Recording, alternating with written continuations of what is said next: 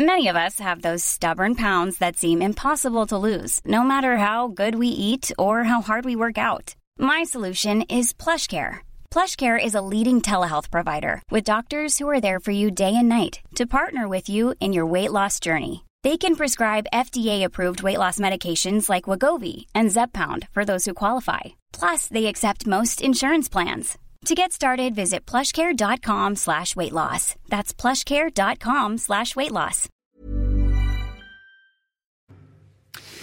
6 heures sur CNews. Merci de nous rejoindre. À la une de vos journaux ce matin, nous irons euh, tout d'abord à, Alençon. La tension euh, est retombée dans le quartier qui a connu des violences contre les policiers, mais ce quartier reste sous haute protection. On sait où sont les dealers, il faut maintenant frapper fort, disent certains élus qui en ont ras-le-bol. Vous les entendrez dans ce journal, vous entendrez également les voisins. Le débat sur la suppression du permis à points, les Français n'y sont pas majoritairement favorables, nous dira un sondage que nous vous dévoilons ce matin en exclusivité. À 64%, vous restez pour ce permis.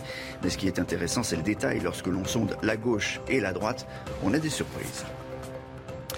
Nous parlerons aussi de cet ultimatum de la France aux pêcheurs britanniques. Si leur pays n'augmente pas les licences qui autorisent les pêcheurs français à travailler dans leurs eaux, il y aura des mesures de rétorsion économique. Et cela dès la semaine prochaine. C'est une question de survie pour beaucoup de petites entreprises de pêche françaises. On y reviendra en, détail, notamment avec Eric de Ritmaten pour le chiffre éco. Alec Baldwin, dans le viseur de la justice, le comédien qui a accidentellement tué un membre de son équipe de film risque des poursuites pénales. Il y a eu trop de laisser-aller sur le tournage. L'arme n'avait pas été vérifiée, nous confirmera depuis Los Angeles Ramzi Malouki. Et puis reportage au pays des inventeurs, le concours Lépine, concours qui a permis au fameux Stylobic de voir le jour. Euh, Est-ce que les Géo de 2021 ont été inspirés? Reportage tout à l'heure. Mais pour commencer, retour au calme dans le quartier de Persaigne, à Alençon. Barbara Durand. Après une nuit marquée par des violences envers les policiers, des CRS ont été envoyés en renfort pour sécuriser les lieux. Une présence rassurante pour les riverains, mais qui ne pourra pas suffire à long terme, selon eux. Vincent Fernandez, Jeanne Cancard et Fabrice Elsner sont allés à leur rencontre. Toute la nuit, et jusque dans les halls d'immeubles, les policiers ont patrouillé dans le quartier de Persaigne, à Alençon. Contrairement à la veille, la nuit dernière s'est déroulée dans le calme. Mais selon le vice-président de la région Normandie, il faut aller beaucoup plus loin qu'un simple renfort policier. Quand je dis qu'il faut vider cette tour, c'est-à-dire qu'il faut la fouiller de A à Z, puisqu'on sait que tout est caché là-dedans, euh, qu'il faut ne plus avoir de scrupules, qu'il faut aller chercher les trafiquants, les objets des trafics divers et variés, encore une fois, et punir tout cela. Euh, les CRS, ils vont rester là 3-4 jours, ils vont repartir, ils vont aller ailleurs, et ça va continuer. Des propos qui font écho au témoignage des habitants de ce quartier, gangréné par le trafic de drogue. C'est très efficace pour le quartier, oui, mais bon, le jour qu'ils vont repartir, ça recommencera. On n'a pas l'habitude de voir ça aussi. Euh, moi, j'habite ici depuis 15 ans. Depuis toute petite, j'habite ici. Je suis. Ouais, quand même, c'est chaud. Donc voilà quoi. On sait qu'il y a eu trafic de drogue ici. Eh ben oui, oui, oui, il y en a pas mal. C'est un peu compliqué de vivre avec ça, mais bon, on apprend à vivre avec. Certains riverains réclament l'installation d'un commissariat de proximité pour que le quartier retrouve son calme. Le sujet, un commissariat de, de proximité sans doute, mais, mais, plus de fermeté, c'est, on, on l'a entendu, c'est ce que veulent les, et c'est ce que veulent les, les, les élus. On a l'impression qu'ils ne sont pas du tout entendus. Oui, les élus et puis les habitants. Hein. Il y a, moi, je vois plusieurs choses qui sont intéressantes dans votre reportage et qui rejoignent bien, je crois, le, le diagnostic que font les forces de l'ordre avec lesquelles on a l'habitude de, de, d'échanger sur ces sujets. La première chose, c'est que ce sont des phénomènes qui sont très anciens. On ne va pas faire croire que euh, d'un coup comme ça, les trafics auraient surgi euh, dans les quartiers difficiles. C'est pas vrai. Simplement, il y a une aggravation. En tous les cas, c'est ce que décrivent euh, les citoyens dans leur ressenti quotidien, et notamment parce que la délinquance, les trafics semblent maintenant s'être étendus, non plus seulement une activité économique, mais en plus à une espèce de euh, rapport de force, presque de jeu de société géant. Euh, c'est à qui occupera le territoire. Et donc les grandes opérations de police, comme celles que vos équipes ont pu suivre cette nuit, euh, sont, selon beaucoup de sources policières, nécessaires pour montrer que euh, tous les territoires sont sous contrôle, qu'on ne peut pas faire ce qu'on veut et qu'on ne peut pas, dans une espèce d'état de fait plus ou moins négocié avec les forces de police locales, revendiquer la propriété d'un territoire. Et en même temps, et ça on l'a aussi entendu dans votre reportage, il y a un travail qui, au-delà des actions choc, encore une fois nécessaire, et pas simplement nécessaire pour la communication politique ou pour montrer qu'on agit à quelques mois d'une campagne politique. Il faut aussi un travail de temps long, c'est-à-dire que euh, les trafics, euh, en particulier les stupes, c'est du renseignement de terrain, de proximité, ce sont de très longues filatures, ce sont des investissements en termes de moyens humains, matériels, qui sont extrêmement importants. Parce que ça suppose de savoir où ils sont, quelles sont leurs activités, leurs pratiques, etc., d'identifier des réseaux. Et ça, c'est un travail de très longue haleine. Et effectivement, c'est ici que, pour le coup, la proximité entre la police et les populations dans lesquelles ce genre de trafic prolifère est nécessaire. En tout cas, on, voit, ça c'est un constat, que la police est, prise pour cible. C'était le cas euh, à Allen. Ça a été le cas euh, également euh, en Haute-Garonne, à Saint-Gaudens. Mardi soir, un chauffard a percuté un véhicule de, police et, et, fait trois blessés du côté des engins. Une enquête a été ouverte et deux personnes sont toujours recherchées. Mais là encore, on s'en prend directement à la police, parfois pour tuer. C'est ce que nous dit Bruno Bartocchetti, secrétaire régional PACA et Occitanie du syndicat de police SGP Police FO. ce qui est à retenir surtout dans cette affaire, encore une fois, c'est euh, la violence avec, laquelle le conducteur a foncé délibérément sur, euh, les policiers, mais pour tuer. Comprenez, là, on veut tuer du flic, encore une fois. Euh, c'est une arme par destination, la voiture. Tous les jours, nous avons ce genre d'actes maintenant en France. C'est inadmissible. Il faut vraiment trouver des solutions. Il faut vraiment. Là, on, on tape du poing sur la, sur la table, on tire la sonnette d'alarme. Il faut vraiment sanctionner très sévèrement ceux qui veulent aujourd'hui tuer du flic, parce que c'était le cas dans cette affaire. Plus d'un tiers des Français sont favorables à la suppression du permis à points. Ça veut dire euh, surtout qu'une grande majorité des Français ne sont pas favorables à, la suppression euh, de ce permis. C'est ce que révèle un, sondage CSA pour, pour. Les chiffres exactement, Barbara? Oui, alors regardez, 36% hein, eh sont favorables à la suppression de ce permis, 64% pour 64% des Français, euh, c'est non. Voilà ce qu'on apprend ce matin dans un sondage exclusif pour euh, CNews. On va écouter euh, Julie Gaillot, c'est la directrice de, qui a réalisé ce, sondage pour, pour CSA. Vous allez voir, c'est quand même très intéressant. La suppression du permis à points est rejetée parmi euh, quasiment toutes les catégories de la population. 9% d'entre eux sont tout à fait contre cette suppression, ce qui est le signe d'une opinion qui est fermement constituée. Pourquoi? Parce que ça fait, ça fait 20 ans maintenant que le permis à points existe et qu'il est parfaitement intégré par les Français et euh, tout à fait accepté par la plupart d'entre eux, sauf les 36% qui, qui se déclarent en faveur de sa suppression. Un mot de Paul Sujet et Eric de Maten, parce que forcément, ça fait réagir. Non, parce qu'effectivement, on en a beaucoup parlé euh, en début de semaine aussi de ce sujet-là. Entre-temps, j'ai eu C'est Eric Zemmour qui a mis ça sur la table. Bah, qui a mis ça sur la table ce week-end euh, sur l'émission du Grand Jury dimanche. Et donc, entre-temps, moi, j'ai notamment échangé avec des syndicats d'automobilistes. Hein. On connaît par exemple les 40 millions d'automobilistes. Et eux, ils disent très bien qu'ils ne sont pas favorables à la suppression du permis à points parce qu'en fait, ça crée une, un intermédiaire entre euh, rien du tout ou la grosse sanction, c'est-à-dire le délit, la comparution immédiate, etc. Ça permet d'avoir une petite sanction. Et du coup, les automobilistes aiment bien quand on perd un point, deux points. C'est pas mmh. très grave en fou. Quand c'est des petites sanctions sur, un point parce qu'on les, rattrape, on, les rattrape, on les rattrape au bout de six mois, c'est ça, c'est automatique. ou alors avec des stages. Mais si vous voulez, il y a aussi un point, c'est que 75% des Français ont leurs points, la totalité des points. Donc ça concerne 25%, souvent des livreurs, on l'a dit et répété, des gens qui prennent beaucoup la voiture tous les jours, qui s'exposent donc à des risques. On, continuera à détailler ce, mhm. sondage toute la matinée. Il y a un point qui est très important, c'est quand les sondeurs interrogent les partis politiques. Euh, et là, là, c'est pas la même chose parce que vous allez voir que les, adhérents euh, de, de, la gauche, de l'extrême gauche, sont plutôt pour la suppression du permis à point. On y reviendra. On va parler euh, de politique, précisément la course au, parrainage qui est bel et bien lancée à droite. Oui, notamment pour euh, Xavier Bertrand et Valérie Pécresse qui ont déjà déposé les 250 parrainages nécessaires pour se présenter au vote des adhérents LR prévu le 4 décembre prochain. Et à six mois de l'élection présidentielle, ce nouveau sondage Harris Interactive pour Challenge, qui qualifie Éric Zemmour au second tour. Oui, avec 16% des intentions de vote, eh bien, le polémiste devancerait Marine Le Pen d'un point. Il affronterait donc Emmanuel Macron, qui lui est toujours en tête. Regardez, avec 23% dans ce sondage, on apprend également que peu importe le candidat face à Emmanuel Macron, il serait réélu et son meilleur score serait face à Éric Zemmour. Oui, Paul Jujus et Emmanuel Macron dans tous les cas. quoi qu'il arrive, au, second tour. ensuite, il y a une vraie bataille qui qu'on constate tous les jours hein, à l'extrême droite. Euh, oui, et puis euh, la question qui se pose aussi, c'est, enfin, ce que vous montrez, la deuxième diapositive sur les résultats au second tour est intéressante, c'est qui serait au fond le mieux placé pour aller déloger Emmanuel Macron de sa position au second tour. C'est ce qu'avait d'ailleurs un peu laissé entendre Jean-Marie Le Pen, qu'on avait interprété trop vite comme un adoubement d'Éric Zemmour. Non, il avait dit, je soutiendrai celui qui sera le mieux placé pour battre Emmanuel Macron au fond. Et c'est pas certain pour l'instant que ça soit lui. Ça pourrait être Éric Zemmour. Bah, pas pour l'instant, en tout cas. pour l'instant.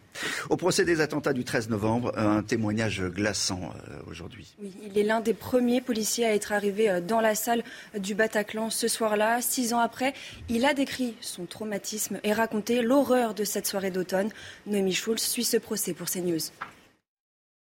Ces policiers de la BAC 75 se sont comportés en héros, bravant la consigne qui leur était faite d'attendre la BRI pour intervenir. Ce jour-là, on n'a pas respecté les ordres, se souvient Michel, qui juste avant d'entrer dans le Bataclan envoie un SMS à sa famille, un je t'aime car pour moi, on allait y passer.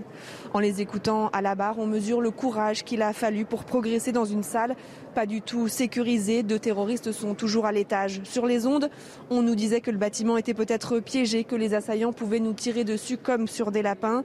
Mais on a fait les gestes de premier secours. Six ans après, restent des images, le visage à demi arraché d'une victime, cette femme qui agrippe la jambe d'un policier et lui demande de l'aide. Elle meurt quelques minutes plus tard. Reste aussi l'amertume d'avoir été éloignée du Bataclan quand la BRI et le RAID sont enfin arrivés. Notre intervention, c'est comme si elle avait disparu, s'étonne Alain. Reste enfin cette culpabilité. Pourquoi on n'est pas descendu plus tôt pour en sauver plus? On aurait voulu faire plus, regrette Michel. À la suspension d'audience, plusieurs parties civiles s'approchent des policiers pour les remercier longuement. Le professeur Didier Raoult, de nouveau dans la tourmente. L'assistante publique des hôpitaux de Marseille confirme cette information. Des patients auraient été traités avec des médicaments non recommandés contre la tuberculose. Ces essais cliniques sauvages et sans autorisation auraient été menés par l'IHU de Marseille, un établissement dirigé par le professeur Raoult. L'agence du médicament dit qu'elle va diligenter une inspection afin d'éclaircir cette question. Une tempête dans un verre d'eau, a répondu euh, Didier Raoult à travers euh, un tweet euh, publié il y, a, quelques heures. Vous le voyez, les dernières révélations sont une tempête dans un verre d'eau. On euh, communiquera prochainement sur l'ensemble des données récoltées.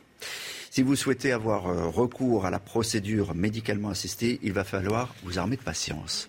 Depuis euh, l'instauration de la nouvelle loi bioéthique et l'ouverture de la PMA pour toutes les femmes, eh bien, les centres médicaux de procréation sont saturés. Les délais pour un premier rendez-vous sont de plus en plus longs. Reportage dans l'un de ces centres du côté de Marseille avec Stéphanie Rouquier.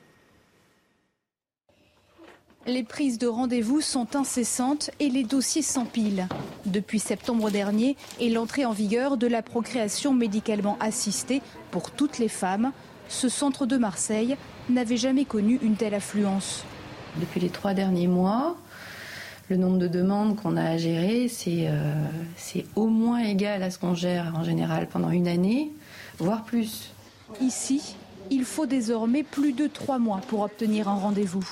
Partout en France, les centres qui gèrent les PMA connaissent la même saturation il manque de personnel pour répondre à l'afflux de demandes. Il nous manque surtout des personnes prêtes à accueillir, des psychologues, des euh, techniciens, des assistantes sociales. Je voudrais que, euh, au niveau de tous les centres, il y ait suffisamment d'aide sur le terrain pour que le système fonctionne. Le ministre de la Santé, Olivier Véran, a débloqué un budget supplémentaire de 8 millions d'euros pour équiper les centres. Mais les recrutements viennent à peine de débuter.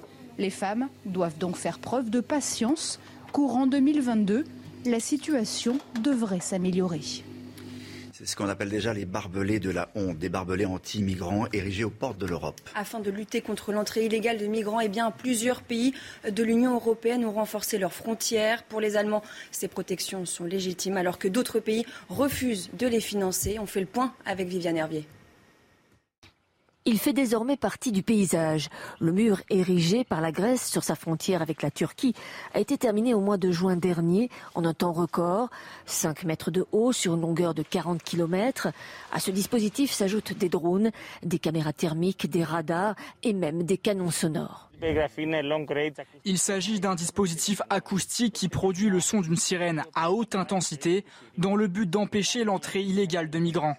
Ici, sur la frontière entre la Lituanie et le Bélarus, ce sont des barbelés qui ont été déployés. Un peu partout aux portes de l'Europe, ces barricades fleurissent. La Grèce, mais aussi l'Autriche, la Bulgarie, la Hongrie, la Pologne, les Pays-Baltes. Au total, ils sont 12 pays à demander à l'Union européenne de prendre sa part dans le financement de ces dispositifs. Mais à l'occasion du dernier sommet des 27 à Bruxelles, la présidente de la Commission leur a opposé une fin de non-recevoir. J'ai été très claire, il y a une position commune de longue date de la Commission et du Parlement européen sur le fait qu'il n'y aura pas de financement de barbelés et de murs. Mais la question divise. L'Allemagne, qui avait accueilli en 2015 un peu plus d'un million de migrants, est aujourd'hui sur la défensive. Son ministre de l'Intérieur a jugé dans une interview légitime la protection des frontières extérieures et il a proposé à la Pologne des renforts de police pour accroître les patrouilles communes pour lutter contre l'immigration clandestine. On va tout de suite prendre la direction de, Los Angeles pour retrouver euh, Ramzi Malouki parce qu'il y a du nouveau euh, du côté de l'enquête euh, qui concerne l'affaire du tir mortel d'Alec Baldwin. Ramzi, il y a de gros risques de poursuite judiciaire aujourd'hui contre l'acteur qui est également producteur du film mais qui est l'auteur du tir. Oui, tout à fait. On parlera des poursuites pénales dans un instant, mais avant, le mot qui revient le plus, c'est Laxisme. Eh oui, laxisme. On sait maintenant qu'il y avait une balle réelle dans le revolver que tenait Alec Baldwin et qui, rappelons-le, a tué la directrice de photographie, ainsi, euh, enfin, qui a blessé aussi le, réalisateur. Et le shérif de Santa Fe tente de comprendre comment cette balle réelle a pu se retrouver dans ce revolver. Alors, l'assistant réalisateur, vous savez, c'est celui qui avait crié avant le tir euh, revolver vide, donc pas chargé, eh bien lui a reconnu qu'il n'avait pas inspecté ce revolver. L'armurière en chef de son côté a reconnu que le chariot qu'elle avait, donc euh, sur lequel étaient posés trois revolvers qui devaient servir pour la scène, eh bien ce chariot est resté sans surveillance, ce qui est totalement interdit. La police a saisi 500 cartouches, un mélange, écoutez bien, de balles à blanc et de balles réelles. Comment ces balles réelles ont pu se retrouver sur le tournage? Eh bien c'est toute la question, sachant qu'il y a des règles extrêmement strictes ici à Hollywood, jamais de vraies munitions ni sur un plateau ni aux abords d'un plateau. Et pendant que l'enquête se poursuit, comme vous le disiez, Olivier, eh bien, il y a des risques de poursuite pénale. Alec Baldwin, même s'il a tiré le coup de feu mortel, eh bien, a priori, il ne serait pas accusé d'homicide involontaire. En revanche, et vous avez bien fait de le préciser, il est coproducteur, donc garant de la sécurité sur le plateau. Et là, il pourrait faire l'objet de poursuites, tout comme d'autres personnes. Olivier, aussi bien que moi, vous le savez, sur ces petites productions, ces petits budgets, eh bien, il y a beaucoup de coproducteurs. Et apparemment, la liste de personnes qui pourraient être tenues pour responsables est assez longue. Merci beaucoup euh, Ramzi Malouki et le chef continue ses investigations et, nous suivrons évidemment ce qui se passe euh, à Los Angeles. Est-ce que vous savez, je vous pose tous la question, est-ce que c'est une coudée de porte une coudée de quoi Une coudée de porte. Et, les raisons de me dire et quoi, comment? Parce que euh, ça n'est pas encore sur le marché. C'est l'une des inventions du fameux concours Lépine. Oui, à la foire d'automne, porte de Versailles à Paris. Vous allez le voir, ils sont encore très nombreux cette année à être venus leurs inventions, toutes plus originales les unes que les autres. Margot Sèvres et Thibault Marcheteau nous en présentent quelques-unes. J'ai inventé la coudée de porte. Comme l'a fait Fabrice Sautereau, ils sont 302 inventeurs à se rassembler pour le prestigieux concours Lépine. Après deux ans d'absence, de nouvelles inventions ont fait leur apparition. Moi j'avais toujours eu cette préoccupation euh, depuis dans les lieux publics pour toucher les poignées de porte euh, parce que c'est pas très hygiénique. Et voilà, évidemment la crise Covid a fait que dans ma tête ça a fusionné et j'ai eu l'idée de la forme de la coudée de porte. Autre genre d'innovation sur le salon, cet extincteur 2.0 qui permet de venir à bout des flammes en quelques secondes en jetant simplement cette boule au cœur du foyer. Quand vous avez un feu important chez vous, il faut, un, savoir se servir d'un extincteur, deux, être suffisamment courageux pour s'approcher du feu. Même si je la fais éclater, je vous dis, à 1 mètre, 1 mètre 50 du feu, votre feu, il est éteint. S'il ne fait pas partie du concours cette année, Soleiman pourrait rendre service à des millions de Français partis en vacances. C'est euh, le premier maillot de bain muni d'une poche étanche, donc qui s'ouvre tout simplement en tirant sur la languette. Et à l'intérieur, on a une poche étanche dans laquelle on peut mettre euh, téléphone, clé, portefeuille. Là, si on met un téléphone, hop, ça se ferme juste avec des aimants. On lâche et puis on peut aller se baigner. Qui remportera le prestigieux concours Lépine? Réponse ce dimanche 1er novembre pour le dernier jour de la foire d'automne. Vous votez pour qui Coup de porte. Honnêtement, c'est bah, pas mal. mais on le fait déjà quand même. C'est pas mal. On le faisait. Moi, j'aime bien le maillot euh, étanche, pratique. Je sais pas si j'aurais confiance. Moi, je, je, voterai pour moi parce que j'ai un projet moi-même de, de, prototype. C'est un sac à dos gonflé à l'hélium qui permet de porter tout seul les affaires euh, de classe. Ok, ben, le, concours l'épine, le concours Lépine vous est ouverte. je, je compte bien participer. on passe au chiffre éco dans un instant. Éric de Maten, la France va protéger ses pêcheurs dans le conflit avec les Anglais. Oui, parce que ça n'en finit pas hein, depuis le mois de mai. Et là, les choses se compliquent, ça se durcit. Alors d'abord, les pêcheurs, ils souffrent. Hein. On parle des pêcheurs euh, du Cotentin, de Carteret, de Saint-Malo, de la Bretagne, qui vont euh, pêcher donc vers les îles anglo-normandes. Alors ça se passait bien quand c'était euh, l'Union européenne. Et puis depuis le Brexit et depuis que Boris Johnson a signé des accords qu'il ne respecte pas, dit-on en France, eh bien, il manque des licences. Les pêcheurs, ils perdent ceux, en tout cas, qui sont concernés, perdent 10 à 25% de chiffre d'affaires parce la zone s'est rétrécie et dans cette zone, on fait du bulot, on fait des, araignées, des praires, des coquilles Saint-Jacques. Les zones sont de plus en plus petites et ces pêcheurs n'ont plus accès aux, ces îles en partie. Alors regardez, euh, il y a 200 licences pour autoriser la pêche qui ont été attribuées, mais il en manque, selon la France, 244. Et pendant ce temps, eh bien, euh, les pêcheurs concernés voient leur chiffre d'affaires chuter de 50%. Alors comment on en est arrivé là? Eh bien, euh, les pêcheurs avaient l'habitude d'aller pêcher normalement lorsque c'était l'Union européenne. Ils allaient donc vers les îles anglo-normandes. Avec le Brexit signé à la va-vite par Boris Johnson, ces zones se sont rétrécies et les Anglais ne veulent plus voir venir cette concurrence euh, française. Donc la France réagit. S'il n'y a pas les licences concernées, à partir du 2 novembre, eh bien, euh, vous avez 70 bateaux qui ne pourront plus pêcher sur les îles anglo-normandes. La tension monte. Paris menace maintenant euh, de bloquer les exportations britanniques vers la France, faire des contrôles sanitaires, fouiller les camions. On va voir si les Anglais rétorquent en envoyant euh, la Royal Navy. Vous vous souvenez qu'au mois de mai, il y avait des bateaux de guerre qui étaient, allés croiser au large des îles anglo-normandes. Voilà, donc peut-être vers une nouvelle bataille navale. En tout cas, le ton durcit et à partir de 2 novembre, ça risque effectivement de se dégrader avec les relations anglo-normandes et même franco-britanniques. Les boutées. Euh, tout à l'heure, euh, à 6h30, on, va revenir sur, euh, encore une fois, cette guerre entre, entre dealers et, policiers. Et on va vous parler de ce qui s'est passé à, Longjumeau. À Longjumeau, eh bien, les dealers payaient de la main-d'œuvre, en quelque sorte, pour aller brûler des, voitures, pour envoyer les policiers à un endroit et pour continuer à, à dealer tranquillement. On en reparle à 6h30. Tout de suite, ça va être le sport. Football, deux mois après le match de la honte Nice-Marseille a été rejoué hier soir à 3 et c'est à huis clos. Oui, un match pour le compte de la troisième journée de Ligue 1 qui s'est soldé eh bien, par un match nul, un partout. La rencontre, euh, pour cette rencontre, c'est Nice qui a ouvert le score dès la sixième minute avec cette frappe d'Amin Gouiri, servie par Guessant. Juste après la pause, Dimitri Payet égalise pour l'OM, on l'a donc dit, hein, résultat final, match nul au classement. L'OGC Nice reste sur le podium à la troisième place avec un point de plus que Marseille.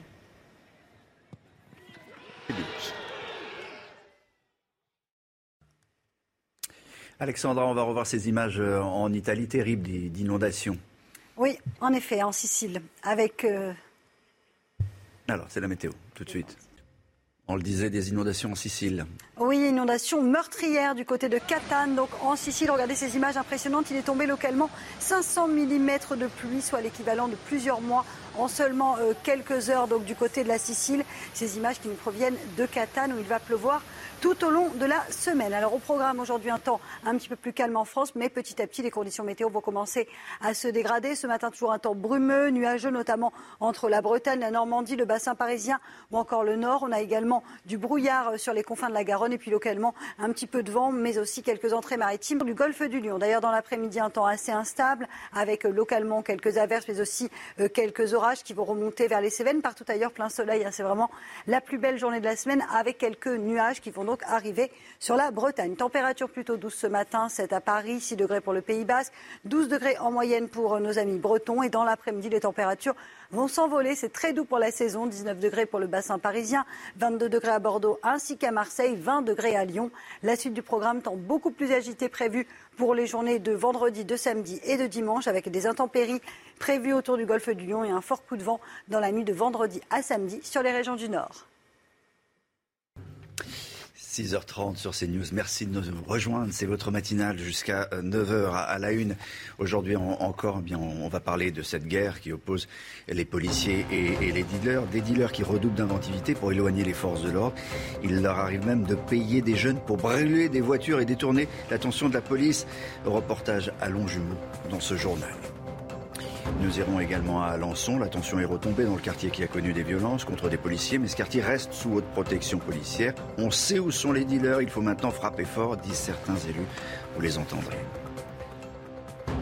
Nous parlerons aussi de cet ultimatum de la France aux pêcheurs britanniques. Si leur pays n'augmente pas les licences qui autorisent les pêcheurs français à travailler dans les eaux, il y aura des mesures de euh, rétorsion. On sera tout à l'heure avec Brigitte Hadès, journaliste et chef du bureau britannique de la revue, de la revue politique internationale.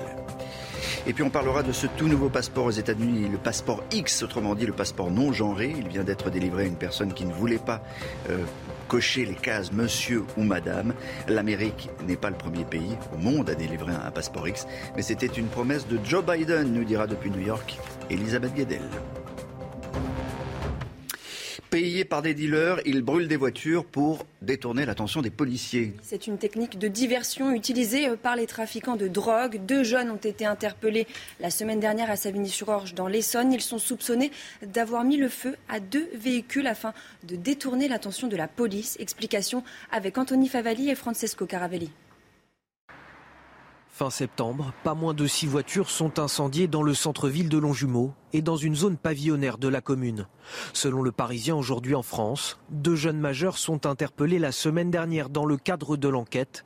Ils avouent alors avoir agi sur commande des trafiquants de drogue pour éloigner les policiers des points de deal du quartier de la Rocade. Ces dealers euh, aujourd'hui, euh, on, a des trafics qui ramènent beaucoup d'argent.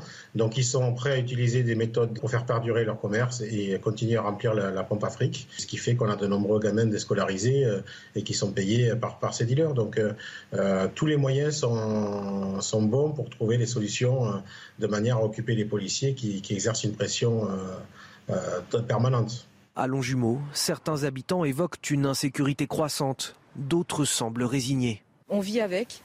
Moi, du moment que voilà, je me sens pas agressée, ils touchent pas mes enfants, ils agressent pas mes enfants, c'est le principal. Nous, nous sommes dans une zone pavillonnaire, on a, on a des, des intrusions dans les jardins, dans les maisons, euh, voilà. Hein. On commence à avoir un petit peu peur hein, parce qu'on ne sait pas ce qui peut se passer, quoi. Certains syndicats de police réclament une cinquantaine d'effectifs supplémentaires sur l'agglomération. Ils disent aussi attendre une réponse pénale plus ferme face aux jeunes délinquants. La situation à présent euh, à Alençon, dans le quartier de, de Persaigne. Oui, après une nuit euh, marquée par les violences contre la police, des CRS ont été envoyés en renfort afin de sécuriser les lieux. Une présence rassurante pour les riverains, mais qui ne pourra pas suffire à long terme, selon eux. Un point de vue partagé par Bertrand Degnaud, vice-président LR de la région Normandie, qui veut aller chercher les trafiquants dans leur tour. Écoutez. Quand je dis qu'il faut vider cette tour, c'est-à-dire qu'il faut la fouiller de A à Z, puisqu'on sait que tout est caché là-dedans, qu'il faut ne plus avoir de scrupules, qu'il faut aller chercher les trafiquants, les objets des trafics divers et variés, encore une fois, et punir tout cela, c'est-à-dire qu'il y a toute une chaîne, notamment judiciaire, qui doit réellement se mettre en marche. Ce n'est pas la peine d'envoyer des CRS a posteriori. Ce qu'il faut, c'est faire des enquêtes, des arrestations avant, pour que les choses avancent. C'est pas possible. Euh, les hmm. CRS, ils vont rester là 3-4 jours, ils vont repartir, ils vont aller ailleurs, et ça va continuer. Voilà, le coup de gueule euh, des, élus et des, politiques qui en ont assez qu'on intervienne uniquement a posteriori. On va euh, rejoindre euh, Jeanne Cancard et Fabrice Esner qui ont passé la nuit dans ce quartier à Alençon. Durant la nuit, on a entendu euh, quelques pétards, mais pas dirigés en direction des forces de l'ordre. La nuit s'est donc plutôt déroulée dans le calme ici, euh, dans ce quartier. L'objectif des policiers a été atteint. Ces policiers qui sont arrivés en renfort, on les a vus un peu plus tôt euh, dans la journée d'hier, arrivés au nombre de 40. Des policiers spécialisés dans les violences urbaines pour tenter eh bien d'apaiser les tensions ici dans ce quartier qui la veille avait été le théâtre d'affrontements entre les forces de l'ordre et ces jeunes, ces jeunes que nous avons rencontrés, avec qui nous avons discuté, qui nous ont expliqué eh bien, que cette colère faisait suite à l'interpellation d'un de leurs amis, une interpellation qui a eu lieu mardi dans le cadre d'une opération anti-stupéfiants. Les habitants, les autres habitants, des pères, des mères de famille avec qui nous avons échangé, eux nous ont expliqué eh bien, que cette présence policière, ces renforts les rassurait, mais surtout eh bien, que eux, ils voulaient qu'un commissariat de proximité soit de nouveau installé ici dans ce quartier pour tenter d'apaiser définitivement les tensions, d'arrêter euh, ce trafic de drogue et surtout de tenter de renouer le dialogue entre les habitants et les forces de l'ordre. Pas vraiment une surprise, mais en France, le nombre de détenus continue d'augmenter. au 1er octobre dernier, il y avait 69 173 personnes incarcérées, soit 9 000 de trop, puisque dans les faits, il n'y a que 60 000 places de prison, une croissance de 13,1% en un an. Tous les chiffres commentés par Chana Lousteau. C'est un chiffre qui ne cesse d'augmenter. 69 173 personnes étaient incarcérées dans les prisons françaises au 1er octobre, soit 872 de plus en deux mois.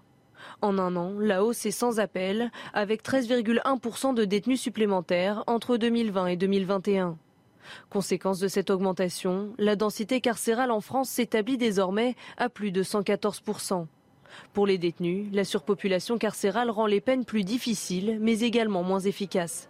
On va avoir du racket, du prosélytisme, et donc forcément que le fait, la surpopulation carcérale euh, est, un frein à la réinsertion et euh, participe énormément à la récidive. Pour lutter contre la surpopulation carcérale, les syndicats de surveillants de prison lancent un appel au gouvernement. Si on veut des conditions de détention dignes, si on veut que les personnels travaillent dans des conditions de détention euh, euh, qui soient acceptables, euh, eh ben, il faut créer des places de prison supplémentaires pour pouvoir gérer au mieux cet afflux en 2017, Emmanuel Macron avait annoncé la construction de 15 000 places de prison au cours de son mandat, un chiffre revu à la baisse en 2018, passant à 7 000 nouvelles places d'ici 2022. Oui, euh, Paul Sujet, c'est pas pas pour des petits délits hein, qu'on va qu'on va en prison. Bah, pas, seulement en tout cas, parce que effectivement maintenant l'aménagement des peines fait qu'on va très rarement en prison lorsqu'on est condamné à moins de 6 mois de prison. Première chose. D'autre part, alors effectivement, Emmanuel Macron s'est engagé sur une mesure forte, c'est la construction des 15 000 places supplémentaires. On, sera très loin du compte. Et surtout, ça ne suffirait pas pour qu'on soit dans la moyenne européenne par rapport à, enfin, ramener la population française. Et la France a été condamnée euh, à plusieurs reprises, notamment encore euh, l'année dernière par la CEDH, à cause de cette surpopulation carcérale, parce que du coup, on incarcère dans des conditions qui sont jugées indignes au regard des droits de l'homme. Une euh, question qui nous intéresse tous, euh, celle du pass sanitaire, prolongé ou non. Euh, en tout cas, vous savez, il y a un projet de loi qui vise à, prolonger ce pass sanitaire au-delà du 15 novembre. Le Sénat, de son côté, s'apprête à introduire une clause de revoyure, ce qui va obliger le gouvernement à repasser devant le Parlement avant la fin février. Pour rappel, le texte a été adopté en première lecture la semaine dernière à l'Assemblée nationale à l'issue de débats qui ont été agités. On va s'intéresser, on va revenir sur cet ultimatum de euh, Paris à Londres à présent. Et nous sommes en direct avec euh, Brigitte euh, Hadès. bonjour Brigitte Hadès, vous êtes journaliste et chef du bureau britannique de la revue politique internationale. Il y a une vraie guerre de la pêche qui existe entre la Grande-Bretagne et, et, la France. C'est un sujet explosif, sujet brûlant, qui va peut-être coûter cher à des tas de petites entreprises françaises. J'entends un mot sur trois. Hein. Je suis inquiète. Moi aussi, je suis inquiet si vous ne m'entendez pas. Est-ce que vous m'entendez là? Ah, voilà, je vous entends maintenant. Alors, vous, êtes en, vous êtes en direct, je le disais, sujet explosif que celle de, de, la pêche entre, entre la France et, et, et, et l'Angleterre. Sujet explosif parce que ça va coûter très cher à, euh, à des petites entreprises françaises. Il y, a, il y, a, des tas de petits euh, pêcheurs, parce que ce sont des petites, petites entreprises, hein, il y a des tas de pêcheurs qui vont perdre leur emploi. Absolument. Et étant donné que 70% de la pêche britannique est en direction de l'Union européenne et de la France en particulier, euh, beaucoup, beaucoup va en France. C'était terrible pour les pêcheurs anglais, mais en britannique. Mais euh, je pense sincèrement que ces menaces s'y appliquées, euh, ces, menaces vont suffire à, à, à, faire obtempérer les Anglais. Parce que qu'est-ce que c'est? Ce sont finalement des licences qu'ils ne délivrent pas euh, suffisamment. Il y a quoi 60 licences, 100 licences, 100, 200 licences à délivrer. C'est franchement une rétention qui n'est pas euh, vraiment euh, normal, ça c'est sûr, mais qui n'est pas non plus quelque chose de, dramatique à, fournir. Donc, à mon avis, avant le 2 novembre, ils vont avoir obtempéré. Les Anglais auront, les autorités anglaises auront obtempéré. Ça arrive très vite, hein, le, 2 novembre. Et Eric le rappelait tout à l'heure. Le gouvernement français, on le disait, euh, va prendre des, mesures de rétorsion. Peut-être qu'on peut les rappeler, Eric. D'abord, interdiction de débarquement des produits, euh, des, produits de, la, mer britannique, hein, en, France. Contrôle des camions, alors contrôle systématique de, tous les camions, euh, contrôle douanier euh, et, sanitaire, et puis on peut aller jusqu'à jusqu'à la diminution de la fourniture euh, électrique, c'est ça? Oui, alors c'est vrai, vous avez raison, menace de couper le courant sur l'île de Jersey, réduction en tout cas du courant dans un premier temps, et déjà dès le mois de mai, la menace avait été brandie et l'Angleterre avait envoyé sa Royal Navy, hein, si je me souviens bien. Absolument, mais tout ça, ce sont des postures politiques. Euh, elles sont destinées finalement au, territoire anglais, plutôt au français. Parce que finalement, qu'est-ce que veut euh, Boris Johnson? Il veut montrer que le Brexit ne fonctionnait pas. Il veut montrer que le Brexit, en fait, euh, il fallait faire le Brexit. Et c'est pour ça qu'ils sont comme ça. Donc finalement, ça ne m'inquiète pas énormément. je pense sincèrement qu'il y aura la délivrance avant le 2 novembre. Mais c'est une question de Boris Johnson, politique. Vous dites, on a, du mal à vous entendre, mais vous dites, et on a compris le, message ce matin, vous dites que les, Anglais vont céder. Euh, on posera tout à l'heure euh, la, question à, Clément Beaune, secrétaire d'État aux affaires européennes, qui sera également euh, l'invité de, Laurence Ferrari à 8h15 sur CNews. Merci Brigitte Hadès. On va revenir en, France, Barbara, en Saône-et-Loire, où un abattoir est dans le viseur de l'association L214. Et après avoir infiltré les services vétérinaires de l'établissement pendant quatre mois. Eh bien, un membre de l'association dénonce plusieurs infractions. Il n'y a pas assez de monde pour effectuer les contrôles sur le respect des règles sanitaires dans cet établissement. Et il y a surtout un manque de protection animale pour cause les vétérinaires dans cette entreprise ne sont pas assez nombreux. Le ministère de l'Agriculture a réagi. Il demande une enquête approfondie. On va partir à présent euh, aux, États-Unis euh, pour retrouver euh, Elisabeth Guedel. bonjour Elisabeth. Alors, pour la première fois, et c'est très symbolique, un passeport X a été délivré. On précise juste que ça existe dans d'autres pays. C'est symbolique aux États-Unis. vous allez nous expliquer pourquoi.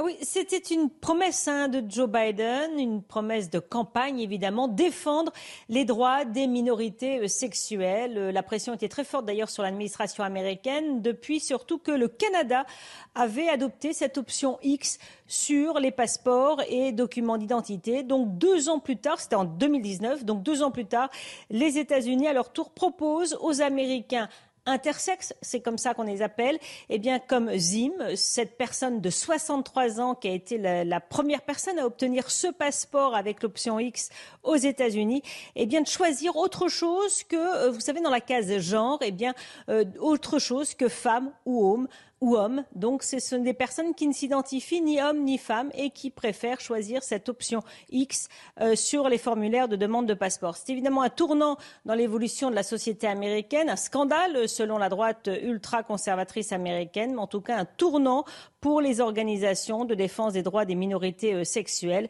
Euh, prochaine étape, eh bien que ce choix de l'option X soit généralisé à tous les formulaires, pour les demandes d'identité aux États-Unis. Oui, vous parlez de, des hauts cris de la droite euh, américaine, parce qu'on se souvient que Mike Pompeo, qui était le secrétaire d'État de, Donald Trump, avait interdit, par exemple, aux ambassades américaines même d'avoir le drapeau arc-en-ciel LGBT. Oui, c'est d'ailleurs pour ça qu'un Joe Biden avait fait cette promesse d'autant plus euh, fortement, c'est qu'il voulait trancher avec ces quatre années de l'administration Trump, qui n'avait rien fait euh, dans ce domaine, qui avait même donc euh, interdit de représenter, de défendre les, les personnes LGBTQ aux États-Unis. Donc c'est évidemment très fort, c'est un symbole, vous l'avez dit, aux États-Unis, que ce premier passeport avec l'option X. Merci Elisabeth Guedel en direct de New York. Je rappelle que, je vous informe en tout cas qu'il y a une dizaine d'autres pays euh, qui proposent déjà ce passeport X, de cocher la case X ou, autre dans, le genre. Il y a le Canada, il y a l'Allemagne, il y a l'Argentine, il y a même l'Inde et il y a le Pakistan euh, également. Dans un instant, un mot de sport sur CNews. Nice-Marseille, c'était à huis clos hier soir. Barbara. Oui, ça s'est joué à 3. Un match pour, pour le compte de la troisième journée de Ligue 1. Rencontre qui s'est soldée par un match nul, un partout. Nice, vous le voyez, avait ouvert le score dès la sixième minute avec cette frappe d'Amin Gouiri servie par Guessant. Juste avant la pause, Dimitri Payet égalise pour l'OM au classement. L'OGC Nice reste sur le podium à la troisième place avec un point de plus que Marseille. on rappelle juste que ce match, il avait été euh, annulé euh, et reporté et donc joué à huis clos euh, à cause des incidents qui s'étaient déroulés à Marseille.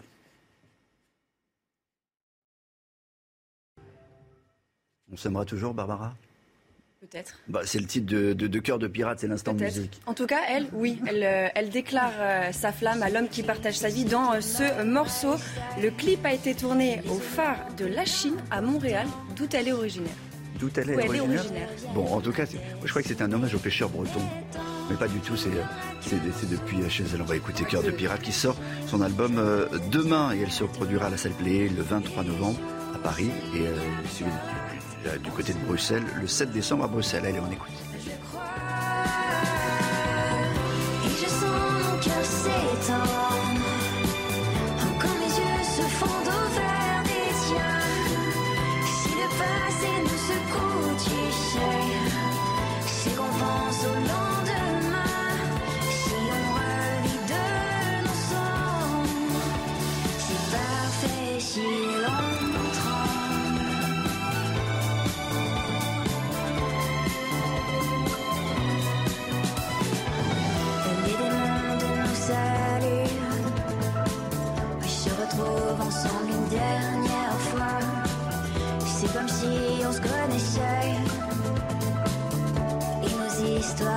leurs ébats. Qu'importe ce qu'on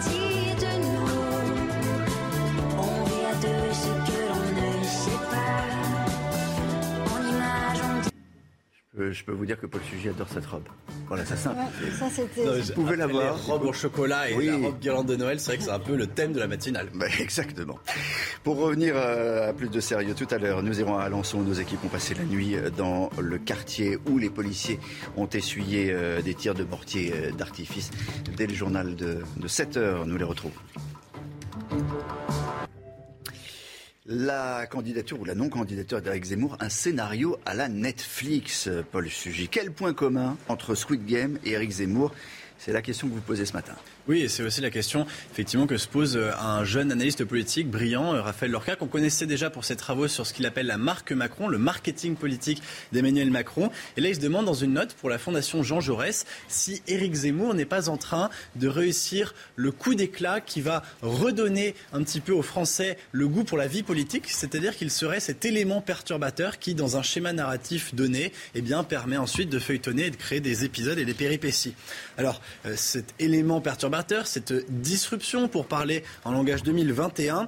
Euh, Éric Zemmour euh, n'en est pas le seul responsable. Ce qu'il y a, c'est que la situation dans laquelle il arrive était euh, bloquée depuis longtemps. on a beaucoup dit dans le commentaire médiatique que Éric Zemmour a au fond remplacé le coronavirus dans les préoccupations médiatiques actuelles, les préoccupations, voire les obsessions. Et donc c'est le fait d'avoir un décor bien connu, des protagonistes familiers, peut-être aussi des habitudes un peu lassantes, eh euh, un candidat arrive qui fait campagne sur la radicalité, ça perturbe le jeu et ça crée effectivement euh, un élément perturbateur qui vient peut-être bousculer enfin le paysage politique de cette pré-campagne.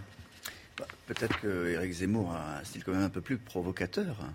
Oui, alors effectivement, il provoque peut-être davantage parce qu'il a fait, et c'est là aussi l'analyse que fait Raphaël Lorca, le choix absolu de la radicalité. Alors pour être précis, euh, le jeune auteur distingue euh, trois catégories d'idées politiques. Il y aurait les idées nuancées qui rassembleraient selon lui 15%, pas plus, euh, des suffrages des électeurs. Et puis, il y aurait le grand camp, ce qu'il appelle les ni vraiment radicales on dire des tièdes, en tous les cas, celles qui euh, font l'objet du choix de plus de 50% des électeurs quand on les interroge. Et puis il y aurait le camp de la radicalité, euh, radicalité à gauche comme à droite. Là, euh, Raphaël Lorca estime que environ 30% à peu près du corps électoral souhaiterait des changements en profondeur, par exemple du système économique et social, de la politique migratoire ou que sais-je encore. En tous les cas, cette analyse mérite à mon avis quelques commentaires. D'abord, c'est la stratégie précise d'Emmanuel Macron de faire croire qu'il existe un cercle de la raison dont il serait le centre et le leader intermédiaire naturel et que tout ce qui en sort franchirait une ligne rouge qui ferait valoir les autres candidats euh, euh, comme des candidats extrêmement radicaux.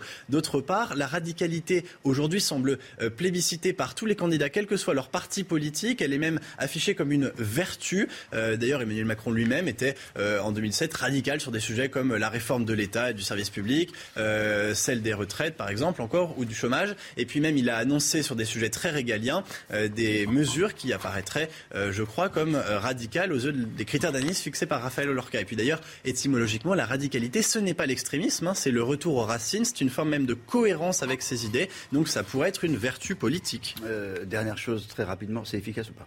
Eh ben, en tout cas, c'est efficace pour faire parler. C'est-à-dire que Éric Zemmour est au centre des préoccupations. Et d'ailleurs, quand on regarde l'origine de son électorat potentiel, un électeur sur cinq qui s'apprêterait éventuellement à voter pour Éric Zemmour s'était abstenu en 2017. On peut voir euh, qu'il euh, récolte des euh, anciens partisans de François Fillon, de Marine Le Pen, beaucoup, mais aussi des abstentionnistes. C'est-à-dire qu'il fait revenir dans le jeu politique des gens qui ne s'y intéressaient plus. C'était ça qui avait permis la courte victoire de Donald Trump dans quelques États clés qui lui ont permis de remporter la présidentielle aux États-Unis. Merci Paul Sugy. Dans un instant, la météo. Et je vous rappelle qu'à 8h15, l'invité de Laurence Ferrari sera Clément Beaune, secrétaire d'État aux Affaires européennes. Alexandra Blanc, c'est tout simplement la plus belle journée de la semaine aujourd'hui. Oui, en effet, mon cher Olivier, il faudra en profiter avant une dégradation prévue à partir de demain, en tout cas du côté des Housses dans les Pyrénées-Orientales. Eh bien, le beau temps sera au rendez-vous aujourd'hui. On a eu quelques nuages hier. On va retrouver un temps un petit peu plus instable dans le courant de l'après-midi et surtout le week-end s'annonce très agité avec de la pluie, du vent. On va en parler dans quelques instants. Alors au programme ce matin, un temps nuageux, brumeux hein, sur les trois quarts du pays, toujours du brouillard, du vent également euh, près des côtes de la avec un temps bien nuageux euh, pour la Bretagne et le retour de quelques entrées maritimes également autour du golfe du Lion avec le maintien du vent oui, un petit peu de vent d'autant euh, dès ce matin. Dans l'après-midi, une après-midi splendide sur 95% du territoire, excepté autour du golfe du Lion. Là, vous aurez un temps un petit peu plus instable, quelques averses, quelques orages et le maintien du vent et puis quelques nuages aussi en Bretagne, signe que le temps va commencer à changer. Température plutôt douce ce matin grâce aux nuages, 6 à 7 degrés sur les régions du nord, 6 degrés pour le Pays Basque encore 13 degrés à Nice. Et dans l'après-midi, les températures s'envolent. Après-midi, vraiment très douce, placée sous le signe de la douceur. 19 à Paris, 22 degrés à Bordeaux ou encore à Marseille. Vous aurez 20 degrés à Lyon et localement 20 degrés aussi du côté de Grenoble. La suite du programme, un week-end chaotique en perspective quasiment partout, au nord comme au sud, avec des intempéries prévues autour du golfe du Lion et du vent sur le nord-ouest. Merci de nous rejoindre sur euh, CNews jeudi 28 octobre. À la une de l'actualité euh, ce matin, eh bien, le calme est, revenu à, Alençon dans l'Orne après des violences contre des policiers dans la nuit de mardi à, mercredi. Mais euh, ce quartier reste sous très haute protection policière. nous avons rencontré ceux qui habitent dans ce quartier et vous entendrez leur, témoignage et puis on, on, discutera de cette violence continue euh, entre policiers et surtout euh, contre des dealers avec nos invités Guillaume Perrault, rédacteur en chef de Figaro Vox et puis Guillaume Lacroix, président du Parti radical de gauche, le centre-gauche. Et je vous poserai la question, êtes-vous candidat à l'élection présidentielle? Et vous ne me répondrez pas évidemment. Je ne vous répondrai pas. Évidemment. Dans le reste, de, à la une plutôt, euh, vos titres. Le débat d'abord sur la suppression du permis à points. Les Français n'y sont pas majoritairement favorables, nous dira un, sondage que nous vous dévoilons euh, ce matin en exclusivité. À 64%, vous restez pour ce permis. Et ce qui est intéressant, c'est le détail lorsque l'on sonde la gauche et la droite. On a des surprises. Nous parlerons aussi de cet ultimatum de la France aux pêcheurs britanniques. Si leur pays n'augmente pas les licences qui autorisent les pêcheurs français à travailler dans leurs eaux. Il y aura des mesures de rétorsion économique et cela dès la semaine prochaine. C'est une question de survie pour beaucoup de petites entreprises de pêche françaises. On verra ça notamment avec Eric Derek-Maten pour le chiffre éco. Le retour au calme dans le quartier de Persaigne à Alençon après une nuit marquée par des violences contre la police. Des CRS ont été envoyés en renfort pour sécuriser les lieux. Une présence rassurante pour les riverains, mais qui ne pourra pas suffire à long terme, évidemment, selon eux. Vincent Ferrandez, Jeanne Cancard et Fabrice Esner sont allés à leur rencontre. Toute la nuit, et jusque dans les halls d'immeubles, les policiers ont patrouillé dans le quartier de Persaigne à Alençon. Contrairement à la veille, la nuit dernière s'est déroulée dans le calme. Mais selon le vice-président de la région Normandie, il faut aller beaucoup plus loin qu'un simple renfort policier. Quand je dis qu'il faut vider cette tour, c'est-à-dire qu'il faut la fouiller de A à Z, puisqu'on sait que tout est caché là-dedans, euh, qu'il faut ne plus avoir de scrupules, qu'il faut aller chercher les trafiquants, les objets des trafics divers et variés, encore une fois, et punir tout cela. Euh, les Hmm. CRS, ils vont rester là 3-4 jours, ils vont repartir, ils vont aller ailleurs, et ça va continuer. Des propos qui font écho au témoignage des habitants de ce quartier, gangréné par le trafic de drogue.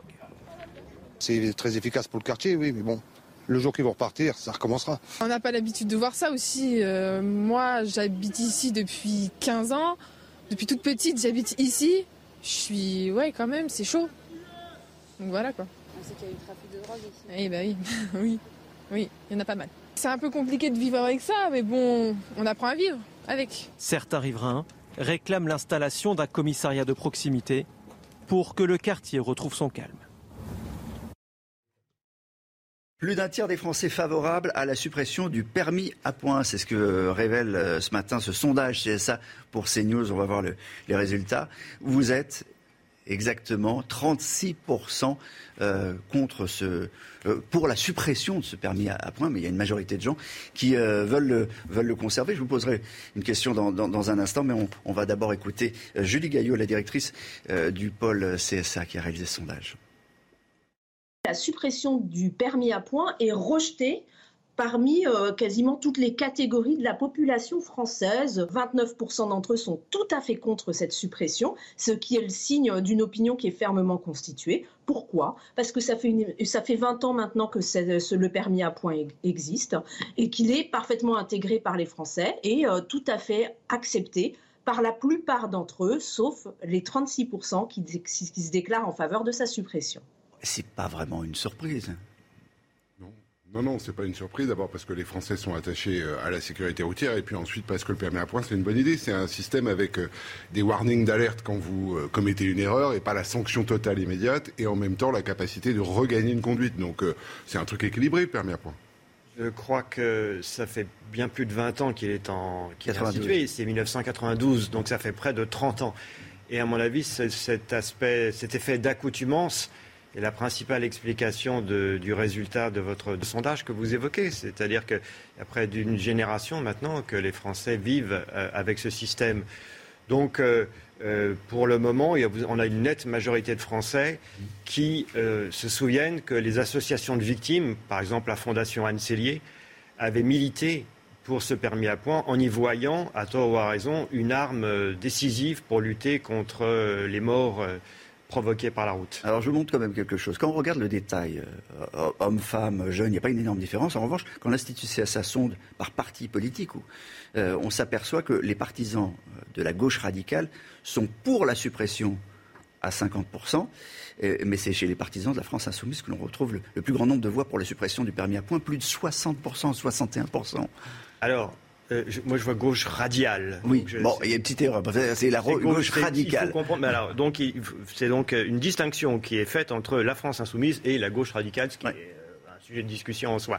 Alors, euh, il est certain que les catégories populaires, d'une part, la France périphérique, d'autre part, sont évidemment les, les- les- les- les fractions de l'électorat qui sont le plus favorables au permis à points, puisque ce sont eux qui ont un besoin vital pour leur travail, pour leur vie quotidienne de l'automobile, et qu'il y a un clivage culturel au- autour de ces questions. Ça, c'est- certain. Et les candidats qui prennent position fortement pour la suppression du permis à points, ils choisissent leur camp, en quelque sorte. Ils choisissent un modèle de société contre un autre. Guillaume Lacroix. Oui, il est interdit d'interdire, c'est pas très nouveau euh, dans la gauche euh, la plus à gauche. Voilà, rien de, rien de plus à dire sur ce sujet. Euh, moi j'ai une question quand même. Alors vous, vous êtes candidat ou pas à la présidentielle? Moi, je trouve qu'il y en a déjà beaucoup. Euh, je- je- J'estime qu'aujourd'hui, euh, l'enjeu, c'est que la gauche se rassemble et qu'elle travaille euh, dans une situation euh, Non, mais, euh, extrêmement oui ou non grave. Et donc, moi, ce que je souhaite, c'est que dans cette élection, la gauche républicaine laïque que je représente se fasse entendre. On verra bien si c'est par nous-mêmes ou avec d'autres. Ok. La lutte contre les dealers, c'est euh, un débat sans fin. À Lançon, les policiers pris pour cible par des tirs de mortier d'artifice. Ton jumeau, on en a parlé ce matin, les dealers payent de la main-d'œuvre pour brûler des, des voitures, pour envoyer les policiers ailleurs, pour pouvoir dealer euh, tranquille. Il y a une demande de fermeté des, élus. On a l'impression, encore une fois, que c'est un débat sans fin. Moi, j'aimerais qu'on écoute d'abord euh, le vice-président de la région Normandie. Euh, pour lui, ça ne sert à rien d'envoyer des CRS a posteriori, d'autant qu'on connaît les points de deal, les lieux de deal et même les endroits où les dealers habitent.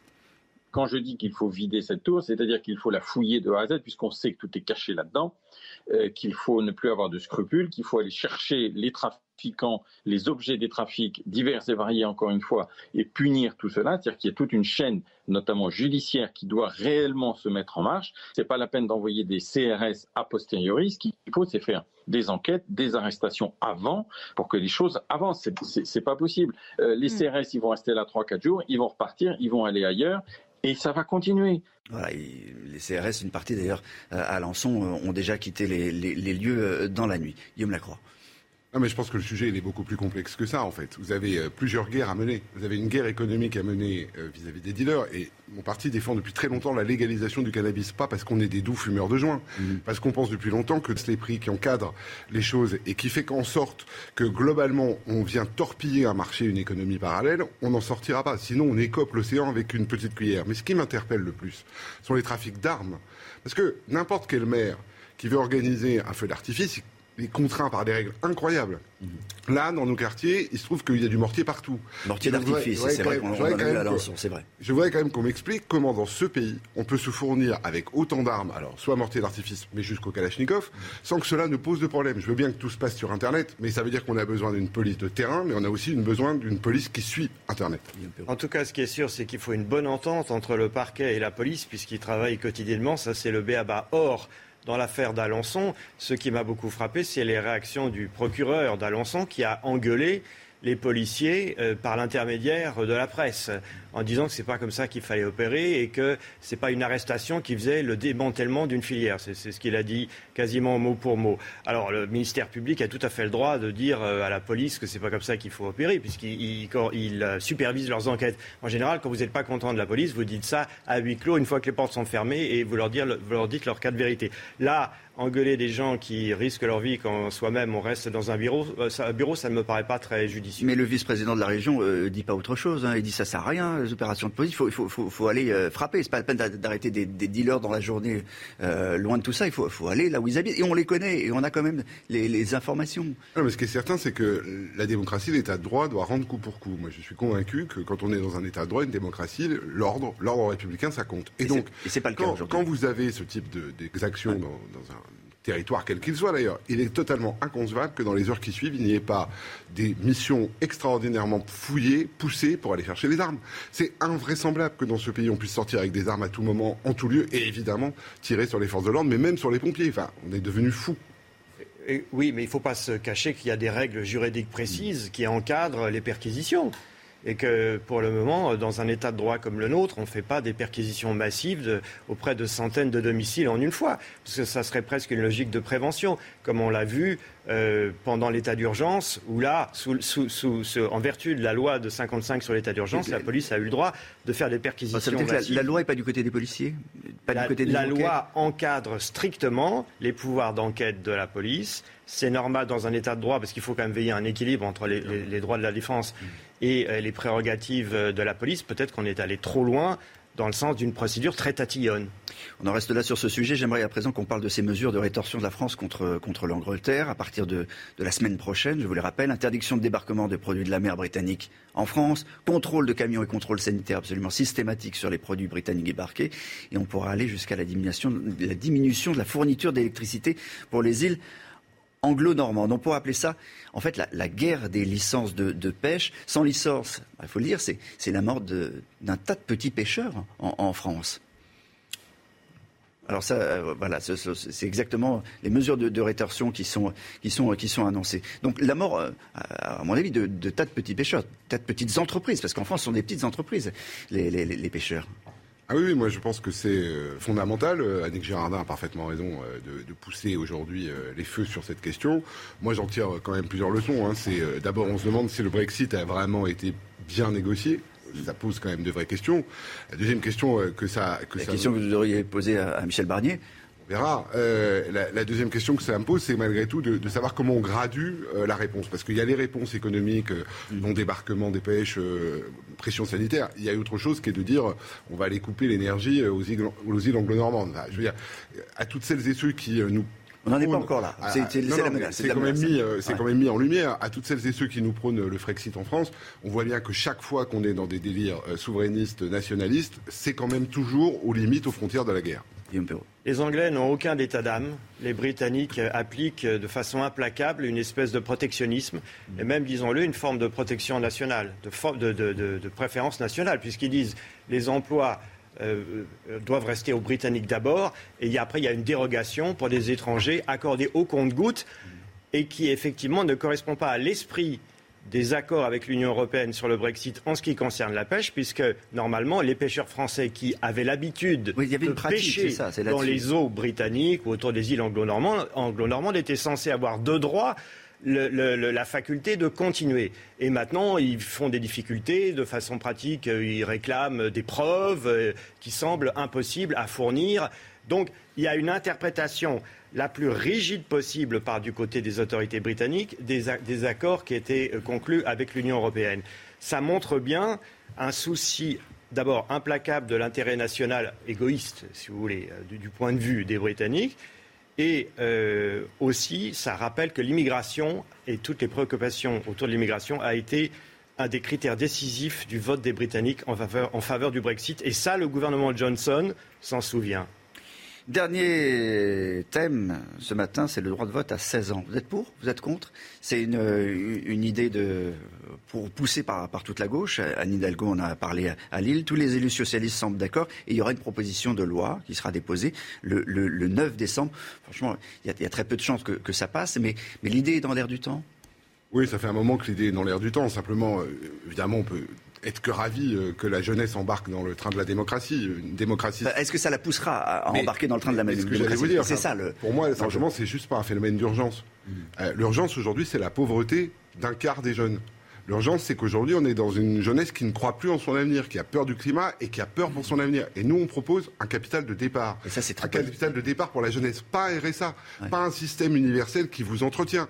Quelque chose qui repose sur un projet de vie et qui remet de l'équité. Parce que vous voulez réembarquer la jeunesse dans la démocratie. Vous lui dites qu'elle a sa place et qu'elle peut construire quelque chose. Vous lui dites pas simplement qu'elle peut voter pour quelque chose qui ne lui parle jamais. Je suis tout à fait opposé à l'abaissement du droit de vote à 16 ans. Il faut un minimum de maturité, un minimum d'expérience pour voter. 18 ans, ça correspond à la majorité civile. C'est le cas dans les grandes démocraties libérales aujourd'hui. 16 ans me paraîtrait démagogique. Démago? Je ne sais pas si c'est démago. Bien sûr qu'il y a un sujet de, de- de conscience politique, mais je le redis, il y a surtout un sujet d'une démocratie dans laquelle on se sent intégré, pas simplement par un bulletin Non, mais, euh, on- Et il est clair qu'il faut euh, à nouveau amener les jeunes à s'intéresser à la, à- à la politique. Mais est-ce que c'est une mesure, oui vous ou leur non, parlez- qui peut les, mais pour s'intéresser à la les aider vous leur parlez euh, de- des enjeux climatiques, vous leur parlez du fait qu'aujourd'hui les GAFAM sont les seules entreprises au monde qui ne payent pas la matière première, c'est-à-dire les données personnelles, et sur lesquelles ça pourrait venir financer justement ce capital de départ pour les jeunes. Ça veut dire qu'aujourd'hui vous leur parlez aussi du monde qui les entoure, vous leur parlez de ces réseaux sociaux dans lesquels on chasse en meute et où ils sont pas protégés. Vous leur dites pas simplement qu'ils vont pouvoir aller voter. Moi je suis père de famille, mes gamins, je peux pas simplement leur dire parce que dans trois ans ils ont bientôt 13 ans, parce que dans trois ans tu vas bientôt pouvoir aller voter. Il se trouve que tu es respecté. C'est pas ça le sujet aujourd'hui euh, dans le pays. C'est pas ça le sujet, ça sera le mot de la fin. Non, c'est pas ça le sujet. L'abstention a été écrasante, encore plus qu'au plan national, pour les, les 18-25 ans au régional. Donc, euh, abaisser le droit de vote n'est pas du tout une garantie que- qu'il y aura un engagement plus fort. Fin de ce face-à-face. Merci beaucoup. Et on passe euh, au chiffre éco du jour.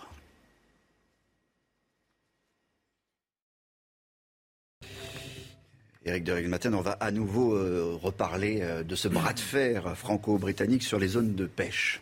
Et oui, parce que là, les pêcheurs, ils souffrent. hein. Depuis le mois de mai dernier, c'est le blocage au large de, Jersey, de- des îles Guernesey, île anglo-normande. Alors, on a calculé, hein, quand on consulte les pêcheurs, en moyenne, c'est entre 10 et 25% de baisse de chiffre d'affaires. Alors, c'est qui ces pêcheurs? Ce sont ceux de Carteret, de Granville, le Cotentin, il y a aussi un peu euh, du côté de la Bretagne. Ils vont d'habitude pêcher du bulot, des araignées, des praires, euh, des coquilles Saint-Jacques. Mais les zones sont restreintes depuis euh, la, sortie de l'Union européenne, de la Grande-Bretagne. Ils n'ont plus le droit d'aller dans les zones traditionnelles. Il leur reste une petite zone, celle des îles anglo-normandes. Pour ça, Boris Johnson avait dit d'accord, euh, on accepte. des licences ont été accordées, mais seulement 200, alors qu'il en manque 244. C'est pour ça qu'il y a des pêcheurs qui, souffrent aujourd'hui. Il y a 50% de, licences d'autorisation de pêche qui manquent aujourd'hui aux pêcheurs français. Donc ils sont coincés, ils sont bloqués. Et le gouvernement français, d'ailleurs, tape sur la table. Hier, on l'a entendu, Gabriel Attal a menacé euh, plusieurs choses d'abord. Hein. carrément, euh, il veut euh, renforcer les contrôles douaniers avec l'Angleterre. Il veut même bloquer des camions, des contrôles sanitaires très stricts. Et même, s'il le faut, couper le courant. Vous vous rendez compte? Parce que c'est EDF qui fournit le courant aux îles anglo-normandes. Il ne faut pas oublier que les îles anglo-normandes, elles sont restées anglaises et françaises parce qu'en 1204, j'avais noté la date, euh, lorsque euh, l'Angleterre a été, lorsque la Normandie a été rattachée au royaume français, hein, ils ont oublié euh, les îles anglo-normandes. Le duc de Normandie était toujours anglais. Donc vous voyez, c'est pour ça. Ça date de 1200, 1204. Ça date pas d'hier. Donc qu'est-ce qui va se passer? Peut-être des bateaux de la Royal Navy qui vont aller croiser au large de Jersey. Ça, c'est vu d'ailleurs au mois de mai. Peut-être une future bataille navale, ça nous ramènerait loin, peut-être vers Napoléon, hein, pourquoi pas. les, spécialistes quand même euh, de la diplomatie disent ça va s'arranger la semaine prochaine, ils vont, ils vont céder, ben on, va, on va regarder. Mais il y a un vrai bras de fer qui existe. Merci. Le sport, Nice-Marseille, rejoué euh, hier soir à, 3. Vous savez que c'est un, match qui avait été annulé après des incidents, Barbara. Oui, un match pour le compte de la troisième journée de Ligue 1 qui a donc été délocalisé. Un match qui s'est soldé par un nul, un partout.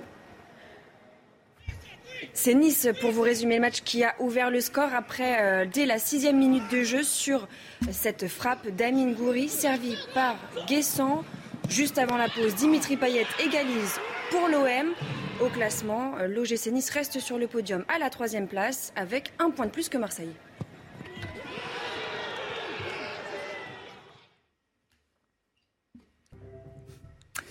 Vous êtes sur CNews. Merci d'être euh, avec nous euh, tout à l'heure à 7h30. On reviendra sur cette, sur cette technique euh, utilisée par, par les dealers des personnes pour aller mettre à des, à des voitures et pour éloigner les, les, les policiers. On vous raconte ça tout à l'heure. La météo, d'abord, ça va être la plus belle journée de la semaine. Et ensuite, on va à Saint-Laurent-du-Var, qui n'est pas dans le Var. Non, c'est situé dans les Alpes-Maritimes. Ça peut être trompeur, mais regardez ces images. Eh bien, Saint-Laurent-du-Var est bel et bien euh, dans les Alpes-Maritimes parce que le Var coule dans les Alpes-Maritimes et non dans le Var. Alors, au programme aujourd'hui, un temps assez nuageux ce matin, localement un petit peu de brouillard, un petit peu à l'image des jours précédents, et puis quelques entrées maritimes aussi autour du golfe du Lion avec le vent marin qui rapporte ces nuages venus donc de la mer Méditerranée. On retrouve également euh, du vent hein, près des côtes de la Manche entre la Bretagne et la pointe du Cotentin. Dans l'après-midi, après-midi splendide sur 95% du territoire, pas un seul nuage à l'horizon ou presque, avec néanmoins l'arrivée d'un temps un petit peu plus nuageux sur la Bretagne, signe que le temps va commencer à changer. Et puis toujours que ces entrées maritimes donnant quelques petites averses autour du golfe du Lion, avec peut-être quelques orages en cours d'après-midi. Les températures, températures relativement douces ce matin, 6 degrés en moyenne à Paris, 6 degrés également euh, pour le sud-ouest ou encore 13 degrés à Nice. Et dans l'après-midi, c'est d'une part la plus belle journée de la semaine côté ciel, mais également la plus douce. On attend 19 degrés à Paris, 22 degrés en moyenne euh, pour Bordeaux ou encore Marseille, 20 degrés à Lyon, 18 degrés à La Rochelle ou encore 15 degrés à Dijon. La suite du programme, des conditions météo qui vont clairement se dégrader pour votre week-end avec au programme du vent, notamment dans la nuit de vendredi à samedi sur le nord-ouest du pays. Et puis regardez, risque d'inondation également autour du golfe du Lion avec ces fortes pluies attendues tout au long de ces journées de vendredi, de samedi, mais également de dimanche. C'est donc un week-end de la Toussaint particulièrement agité qui vous attend.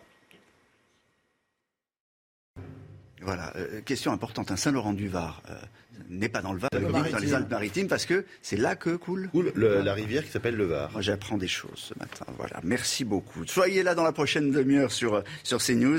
Les, on reviendra sur euh, l'affrontement entre euh, dealers et policiers encore et, et, et, toujours, et les dealers qui euh, parfois redoublent d'inventivité pour éloigner les forces de l'ordre. Ils payent des jeunes pour brûler des voitures et détourner l'attention de la police. Ça, ça s'est passé dans l'Essonne. On vous racontera cette histoire. Jérôme B euh, rebonjour. Vous nous parlerez des, difficultés de campagne de, Anne Hidalgo. Euh, pas facile pour elle euh, dans les sondages, notamment, on, le verra tout à l'heure. Et puis on parlera d'une série qui démarre ce soir sur Canal+, en 10 épisodes, s'appelle Impeachment, l'affaire Clinton-Lewinsky. C'est une série qui est coproduite par Monica Lewinsky elle-même.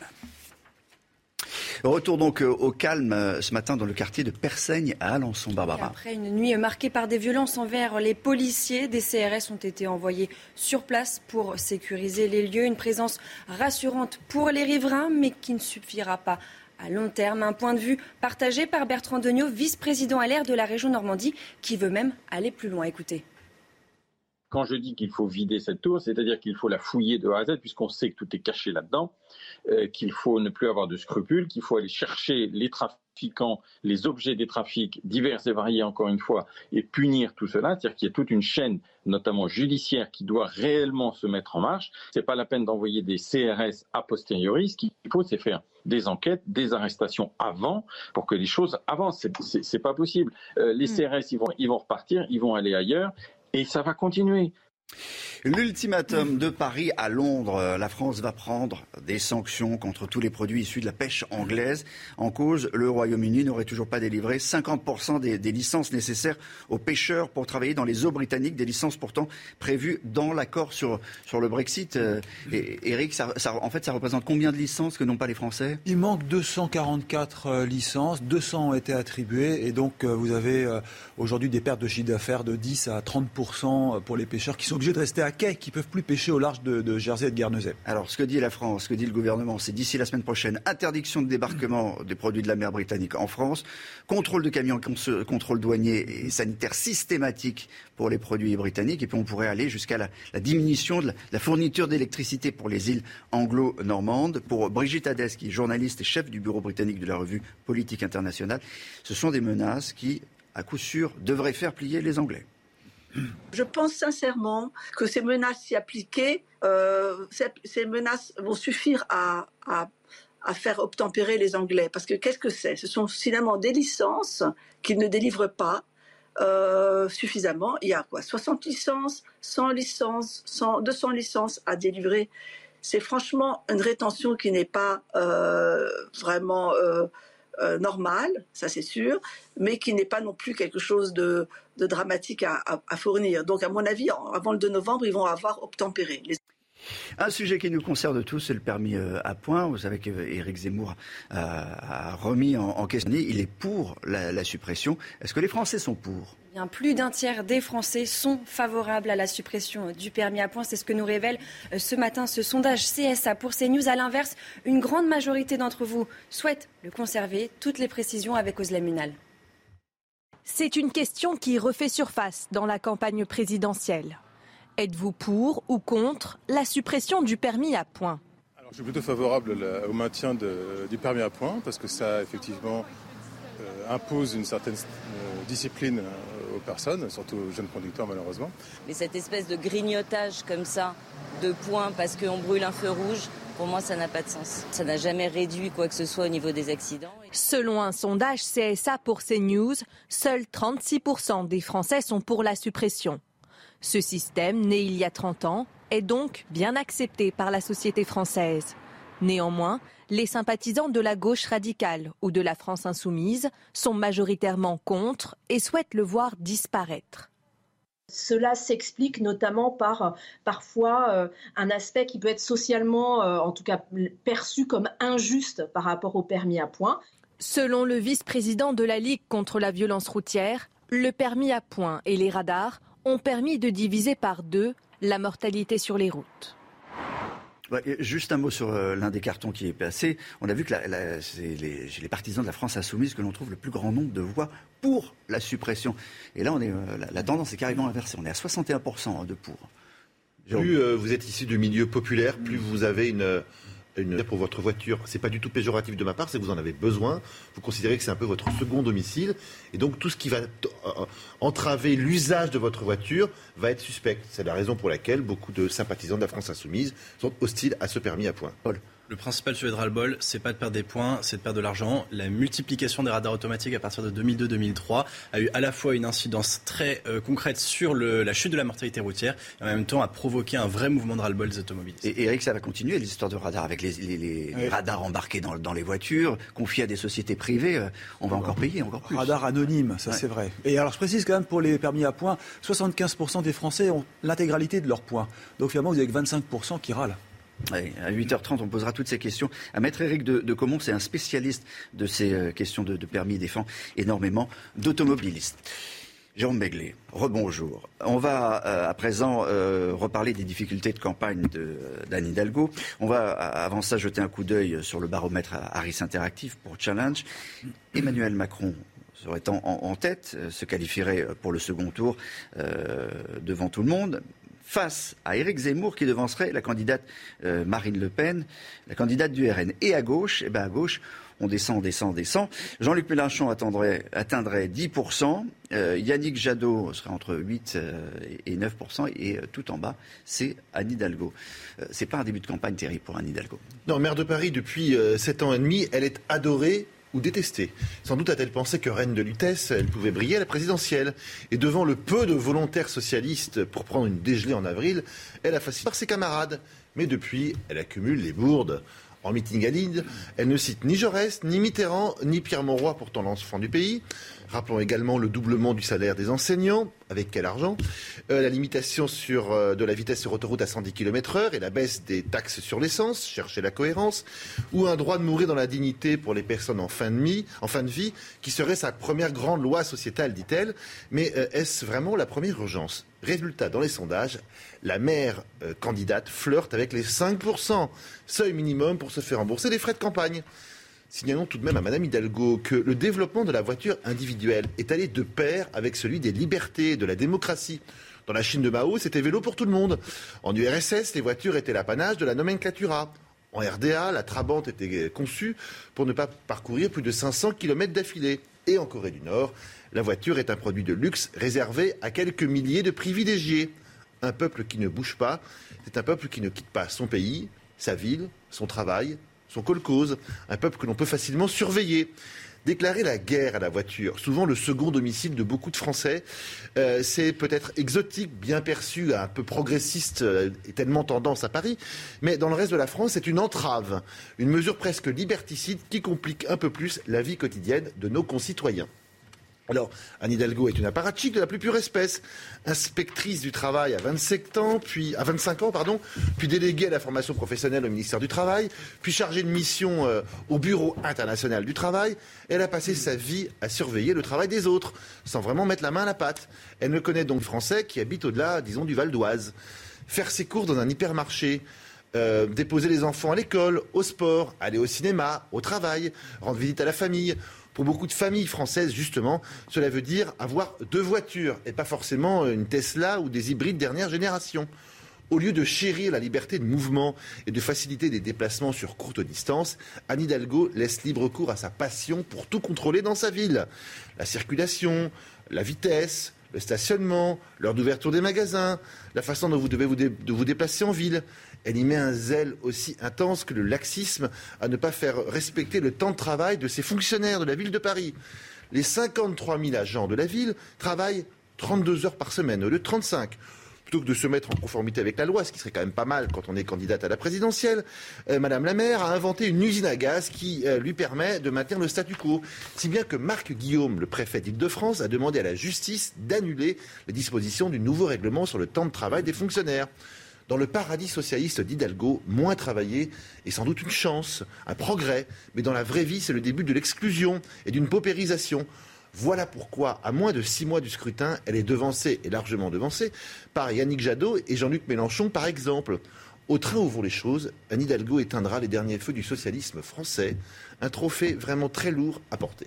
Même, il y a beaucoup de Français qui voudraient euh, travailler moins, euh, Jérôme Begley. Je ne suis pas certain que ce soit euh, la méthode la plus efficace pour faire redémarrer une économie. Je parle devant notre économiste distingué, qui, j'en suis sûr, sera d'accord avec moi. Complètement. Alors, Eric. Travailler plus pour gagner plus. C'était pour le dire. C'est la chronique écho dans, dans, un instant. c'est ça. va bien. Tout le monde l'écrit, hein, tout le monde le dit, spectaculaire, spectaculaire amélioration de l'emploi en France et les chiffres du chômage, voilà, ont, baissé. Euh, au, fond, c'est très bon pour Emmanuel Macron. Écoutez, oui, et on se demande si Emmanuel Macron n'est pas en train de gagner son pari, parce que quand vous regardez les chiffres, il avait dit à l'époque, je finirai mon mandat à 7%. Enfin, c'était l'objectif qui était fixé. Mais il faut voir où on en était. En 2017, 9,4% de chômeurs. On sortait de l'époque François Hollande, qui n'avait pas démérité en soi, parce qu'il avait tout fait avec le CICE pour essayer de relancer une dynamique pour l'emploi. Mais il n'empêche, les chiffres sont là. Ça a diminué petit à petit, 9%, 8%, je passe à travers la crise, mais actuellement on est autour de 8%. Et l'objectif, 7%, est franchement atteignable. Il y a même des études hein, de la Banque de France qui disent qu'on serait à 6% de chômeurs l'an prochain parce qu'il euh, y a énormément d'argent disponible en France. L'épargne, vous le savez, est énorme, 150, 170 milliards prêts à être consommés. Et si les Français tapent dans cette épargne pour consommer, ça relancera la machine économique et donc il y aura un impact sur l'emploi. Alors, François Hollande, c'est vrai, lui euh, euh, n'avait pas réussi son pari. D'ailleurs, il avait dit à l'époque, hein, il avait gagé, si on peut dire, son mandat en disant il faut inverser la courbe du chômage. Il n'y est pas arrivé, mais le, finalement, François Hollande l'a fait. Il n'empêche le chômage reste important. Ah oui, chômage important. La France a toujours 3 millions et demi de chômeurs. Et voilà, c'est les chiffres, on reste quand même un peu estomaqué. Hein. Vous avez aujourd'hui en France 3 millions et demi de chômeurs catégorie A, c'est-à-dire ceux vraiment qui recherchent activement un emploi. Et si vous prenez l'ensemble des inscrits, on est à 5 millions 800 000 chômeurs. Donc c'est important.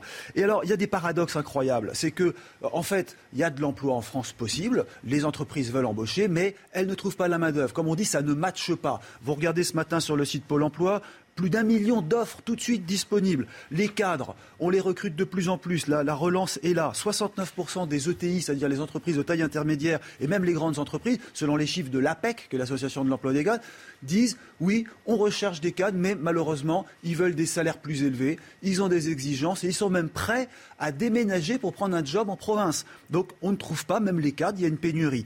Alors, le mal français, c'est que oui, il y a du travail, mais on n'arrive pas à, fournir cette main-d'œuvre. Euh, les petits salaires, peut-être aussi, sont en cause. Les Français aimeraient avoir des meilleurs salaires. Pourquoi il y a la réforme des calculs, du calcul des allocations chômage, croyez-vous? Eh bien, c'est parce que justement, il faut inciter les Français à reprendre un boulot, en tout cas euh, les chômeurs, reprendre un travail et ne pas profiter de ces allocations, même si ça peut choquer certains, parce que vous avez quand même des gens qui souffrent au chômage et qui n'arrivent pas vraiment à trouver de boulot. Mais voilà, la, la réforme de l'allocation chômage qui est passée, qui rentre en œuvre, qui est mise en œuvre, c'est justement pour inciter à reprendre rapidement un travail. Je termine par un point. Tout ça, c'est très bien, la lutte contre le chômage. Peut-être que cette bagarre, bataille est en passe d'être gagnée, mais il y a un nouveau caillou qui arrive dans les, souliers des hommes politiques et d'Emmanuel Macron, entre autres, c'est le, vous savez quoi, le moral des Français qui baisse à cause du pouvoir d'achat. C'est ça aujourd'hui le point numéro un. Côté emploi, ça va mal côté pouvoir d'achat. Peut-être que la prochaine guerre du prochain mandat présidentiel, ce sera cette bataille pour augmenter les salaires et les revenus. D'accord. Euh, Réponse demain. L'affaire Clinton-Lewinsky devient une série télé et c'est ce soir sur Canal+. C'est une série événement en 10 épisodes qui démarre ce soir euh, sur euh, Canal. Ça s'appelle Impeachment. C'est une série qui raconte une affaire politique qui a secoué le monde, l'affaire Clinton-Lewinsky.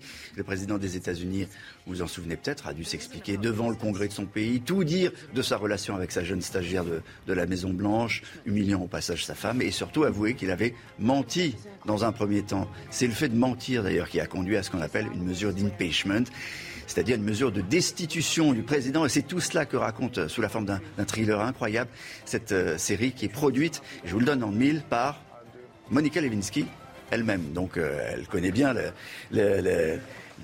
tous les, ressorts. Les deux premiers épisodes sont à découvrir dès ce soir. On va regarder un extrait, puis on va écouter l'actrice qui incarne celle par qui le Monica Gate est arrivé.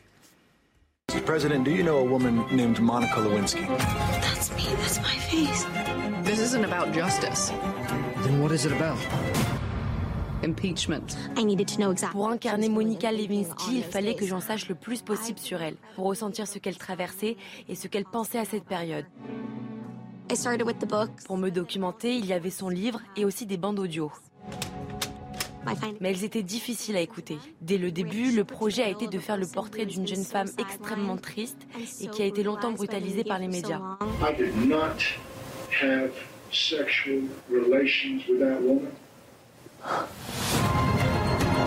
Voilà, Impeachment, l'histoire de Monica Lewinsky. faisait une remarque sur, euh, sur la ressemblance, mais on va regarder. Ah, c'est fascinant, ouais. ouais. Ah, je trouve en plus que c'est quand même une des histoires les plus fascinantes des 25 dernières années. Ça avait pu se passer comme ça dans, dans le bureau de l'homme le plus puissant du monde. Voilà, c'est les, acteurs. Il y, a, Clive Owen qui joue euh, Bill Clinton, Monica Lewinsky, la, jeune femme que vous avez vue, Hillary Clinton. Ils sont, ils sont euh, assez, euh, assez ressemblants. Hein, je sais pas, Vous, vous souvenez le, la secousse mondiale de cette, de, cette affaire? Ah Oui, bien sûr. Et surtout, je me souviens de cette conférence de presse où il a dû avouer son péché. C'est absolument incroyable que le président de la plus grande démocratie mondiale, la plus, du plus puissant pays du monde, euh, en arrive là. Et pourtant, les Américains ont quasiment pardonné. Le lendemain, euh, business as usual. Ouais, sauf pour euh, Monica Lewinsky, parce que c'est un vrai trauma. Monica Lewinsky qui a confié à la presse américaine il n'y a pas si longtemps qu'elle elle se sentait comme la première personne humiliée mondialement par, par Internet. C'était sur Vanity Fair. C'était un temps bien avant MeToo. Mais la série démarre ce soir sur Canal+, 10 épisodes. Il y en a deux à découvrir sur Canal. Et puis tout le reste Canal, évidemment. Les dealers redoublent d'inventivité pour euh, éloigner les forces de l'ordre. Ils payent des, jeunes pour brûler des voitures et détourner l'attention de la police. Deux jeunes ont été euh, interpellés la semaine dernière à Savigny-sur-Orge. Dans les sommes, on en reparlera tout à l'heure. Vous êtes sur CNews et nous sommes en direct avec Claude Carillo. Bonjour, vous êtes secrétaire départemental du syndicat de police euh, Alliance 91 et vous allez nous expliquer alors cette histoire qui paraît absolument dingue, histoire de dealers qui ont fait brûler des voitures loin du point de deal euh, où il travaille, entre guillemets, pour détourner les forces de l'ordre. Ça s'est passé dans, le quartier de la Rocade à Longjumeau, c'est ça? Et les auteurs ont été interpellés? Bien écoutez, euh, selon les informations du Parisien divulguées hier, euh, les individus, des individus ont, déclaré que suite, au, feu de véhicules pour lesquels ils ont été interpellés, ils avaient agi suivant les, les consignes reçues par les dealers du quartier de la Rocade, effectivement. Ça veut dire qu'ils étaient payés euh, pour brûler des, voitures, mais l'idée, euh, c'était d'emmener la police et puis euh, les, pompiers loin de l'endroit où, où se passait le, deal. C'est quelque chose, vous aviez déjà entendu parler, ça? Bien écoutez, aujourd'hui, il y a un tel niveau de, revenus sur, sur les points de stupéfiants qu'aujourd'hui, tout, est bon et et euh, leur imagination est vraiment débordante. Hein. Donc auparavant, on avait des guetteurs euh, qui, qui, sont, on a des guetteurs qui sont payés une centaine d'euros la journée. Euh, ces guetteurs, ils sont là pour ralentir l'action de la police quand ils arrivent pour interpeller ou pour patrouiller. Donc effectivement, c'est nouveau dans le, thème, mais ceci dit, c'est des revenus qui circulent dans les cités là, ce que vous nous dites, c'est qu'il y a toute une chaîne, fait, de, personnes qui travaillent pour euh, le compte de, dealers. Alors, euh, on ne peut pas dire employé, mais c'est une chaîne de, travail pour euh, que le point de deal reste très rentable. Et je précise juste que dans cette histoire de, de jumeaux, en fait, les policiers ont fait leur travail, ils ont enquêté, ils ont saisi pour plus de 135 000 euros de, drogue. Donc, en fait, il y a eu un, manque à gagner qui a poussé, en fait, les, dealers à, tenter quelque chose de nouveau. Ben écoutez, je ne sais pas si on peut faire la relation en direct euh, avec cette affaire. Euh, ceci dit, euh, il y a de très fortes, interpellations avec beaucoup de, revenus récupérés et saisis. oui, mes collègues font un énorme travail sur, cette cité, comme, toutes les cités du département, malgré le manque d'effectifs que, nous pouvons avoir. Parler de manque d'effectifs, nous, au fond, on se dit, mais le combat contre les dealers, contre la drogue, c'est le combat perdu. Ben écoutez, euh, ça fait euh, depuis euh, très longtemps que je suis sur le département de l'Essonne. on a vu un petit peu les choses évoluer et, il existe des solutions, des solutions pour endiguer pour endiguer les, trafics de stupéfiants. Si on commençait déjà par s'occuper des, avoirs financiers et des avoirs euh, immobiliers notamment, euh, de, tous ces dealers, euh, peut-être qu'on pourrait avancer. Mais là maintenant, ce sont des exemples, ce sont des gens qui ont, l'argent entre les mains. Donc à partir de là, oui, effectivement, ça sera très dur. Aujourd'hui, vous nous dites ce matin sur, sur CNews, c'est très dur de lutter contre à la fois du, pouvoir dans leur secteur, mais aussi du pouvoir financier. Oui, c'est ça, le, pouvoir financier aujourd'hui, euh, il, faudrait, taper au portefeuille et leur saisir, leur, avoir immobilier, financier. Et, euh, il, y a des, euh, un texte de loi qui existe, hein, la justification des moyens. Et, ça, il faudrait passer par, par cela. Et c'est pas assez systématisé dans nos procédures et encore une fois, euh, plus de moyens, mais ça c'est nécessaire. Euh, dans le débat sur la, sur la vidéosurveillance, par exemple, euh, à, Longjumeau, si vous connaissez la, situation, c'est une ville qui est, qui est équipée en, en caméras, en vidéosurveillance. Écoutez, il y, a un fort travail avec la, mairie de, Longjumeau et les effectifs de police municipale, hein, euh, où il y, a eu, euh, il y a eu euh, vraiment un travail de fond de fait sur, la vidéoprotection. et, à partir de là, c'est une ville, oui, où il y a des choses de fait en commun avec la police nationale et la police municipale. Merci Claude Carillo de, de votre témoignage ce matin, secrétaire départemental du syndicat de police Alliance 91.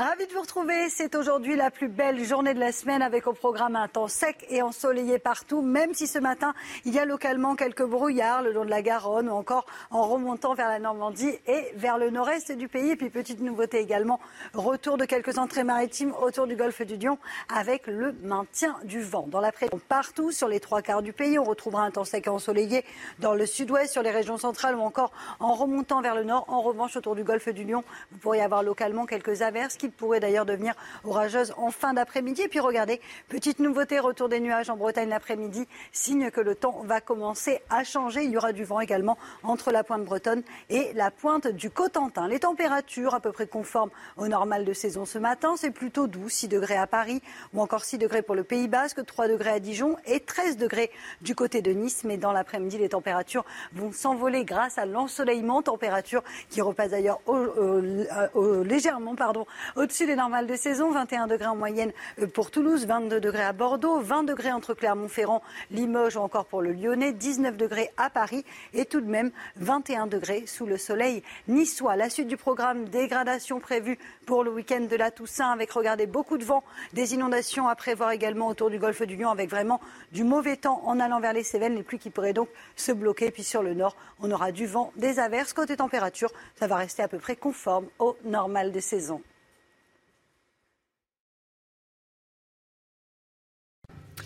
Il est 8h sur CNews. Merci de nous rejoindre. Dès le début de ce journal, nous irons à, à Alençon et retomber à Alençon dans l'Orne après des violences contre des policiers dans la nuit de, de mardi à, à, mercredi. Nos équipes ont, ont passé euh, la nuit là-bas. Euh, Jeanne Kanskar, dans un instant, vous, vous, racontera ce qui s'est passé. Nous parlerons aussi de, de, cet ultimatum de la France aux, aux pêcheurs britanniques. Si leur pays n'augmente pas les licences qui autorisent les pêcheurs français à travailler dans leurs eaux, il y aura des mesures de, de rétorsion économique. Et cela dès la semaine C'est une question de survie pour beaucoup de petites entreprises de pêche françaises, nous dira Eric de Ritmaten. Et puis Alec Baldwin dans le viseur de la justice, le comédien qui a accidentellement tué un membre de son équipe de film risque des poursuites pénales. Il y a eu trop de laisser-aller sur le tournage. L'arme n'avait pas été vérifiée, nous confirmera depuis Los Angeles Ramzi Malouki. Tout de suite, on part à, à Alençon. Bonjour, Jeanne Cancard. Euh, comment a été euh, la nuit Puisque vous êtes resté dans, dans, cette cité où il y a eu, euh, on, on, se souvient, on en parlait hier, matin, euh, des, des, incidents importants, des tirs de mortier contre les policiers, des tirs de mortier euh, d'artifice. beaucoup de CRS sont arrivés hier soir. comment a été cette nuit? Bien, Olivier, on a passé une grande partie de la nuit ici avec euh, les CRS qui ont été déployés en renfort et aucun incident notable n'est à déplorer. Alors, on a entendu euh, quelques pétards qui ont été envoyés, mais pas en direction des forces de l'ordre.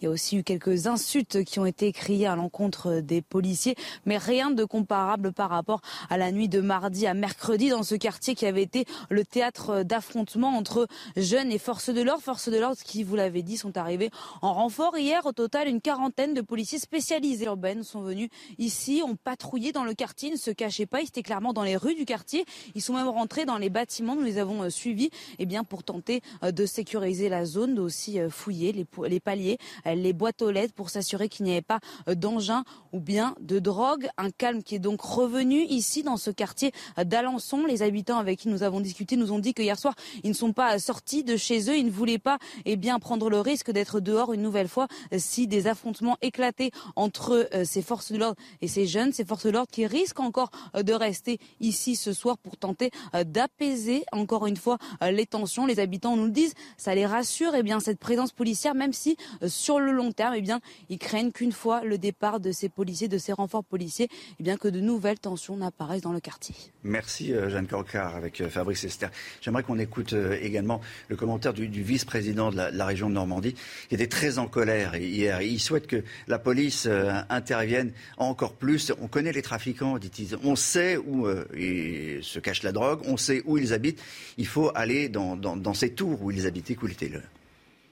Quand je dis qu'il faut vider cette tour, c'est-à-dire qu'il faut la fouiller de A à Z, puisqu'on sait que tout est caché là-dedans, qu'il faut ne plus avoir de scrupules, qu'il faut aller chercher les trafiquants les objets des trafics divers et variés, encore une fois, et punir tout cela, c'est-à-dire qu'il y a toute une chaîne, notamment judiciaire, qui doit réellement se mettre en marche. C'est pas la peine d'envoyer des CRS a posteriori. Ce qu'il faut, c'est faire des enquêtes, des arrestations avant pour que les choses avancent. C'est pas possible. Euh, les Hmm. CRS, ils vont rester là 3-4 jours, ils vont repartir, ils vont aller ailleurs.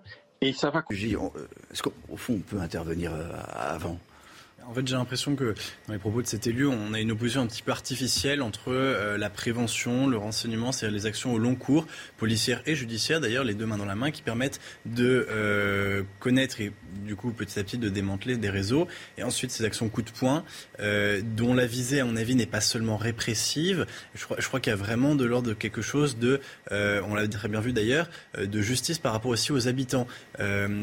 Frapper fort, faire un coup d'éclat, c'est pas simplement aller coffrer quelques coupables, c'est ramener l'ordre républicain dans un quartier qui s'inquiète de tensions qui existent, que les policiers soient présents sur place ou non. Donc effectivement, euh, prévenir, euh, récupérer les armes avant qu'il y ait des drames et euh, essayer de fouiller les tours à la recherche des points de deal les plus importants et des quantités les plus importantes de stupéfiants, c'est effectivement une très bonne chose et je crois que la police essaye de s'y atteler sur tout l'ensemble du territoire. Mais cela n'empêche pas, lorsqu'il y a une situation manifestement quasiment de contrôle territorial par une autre force que celle de l'ordre républicain, eh bien de rappeler que euh, force doit rester à la loi partout sur le sol français.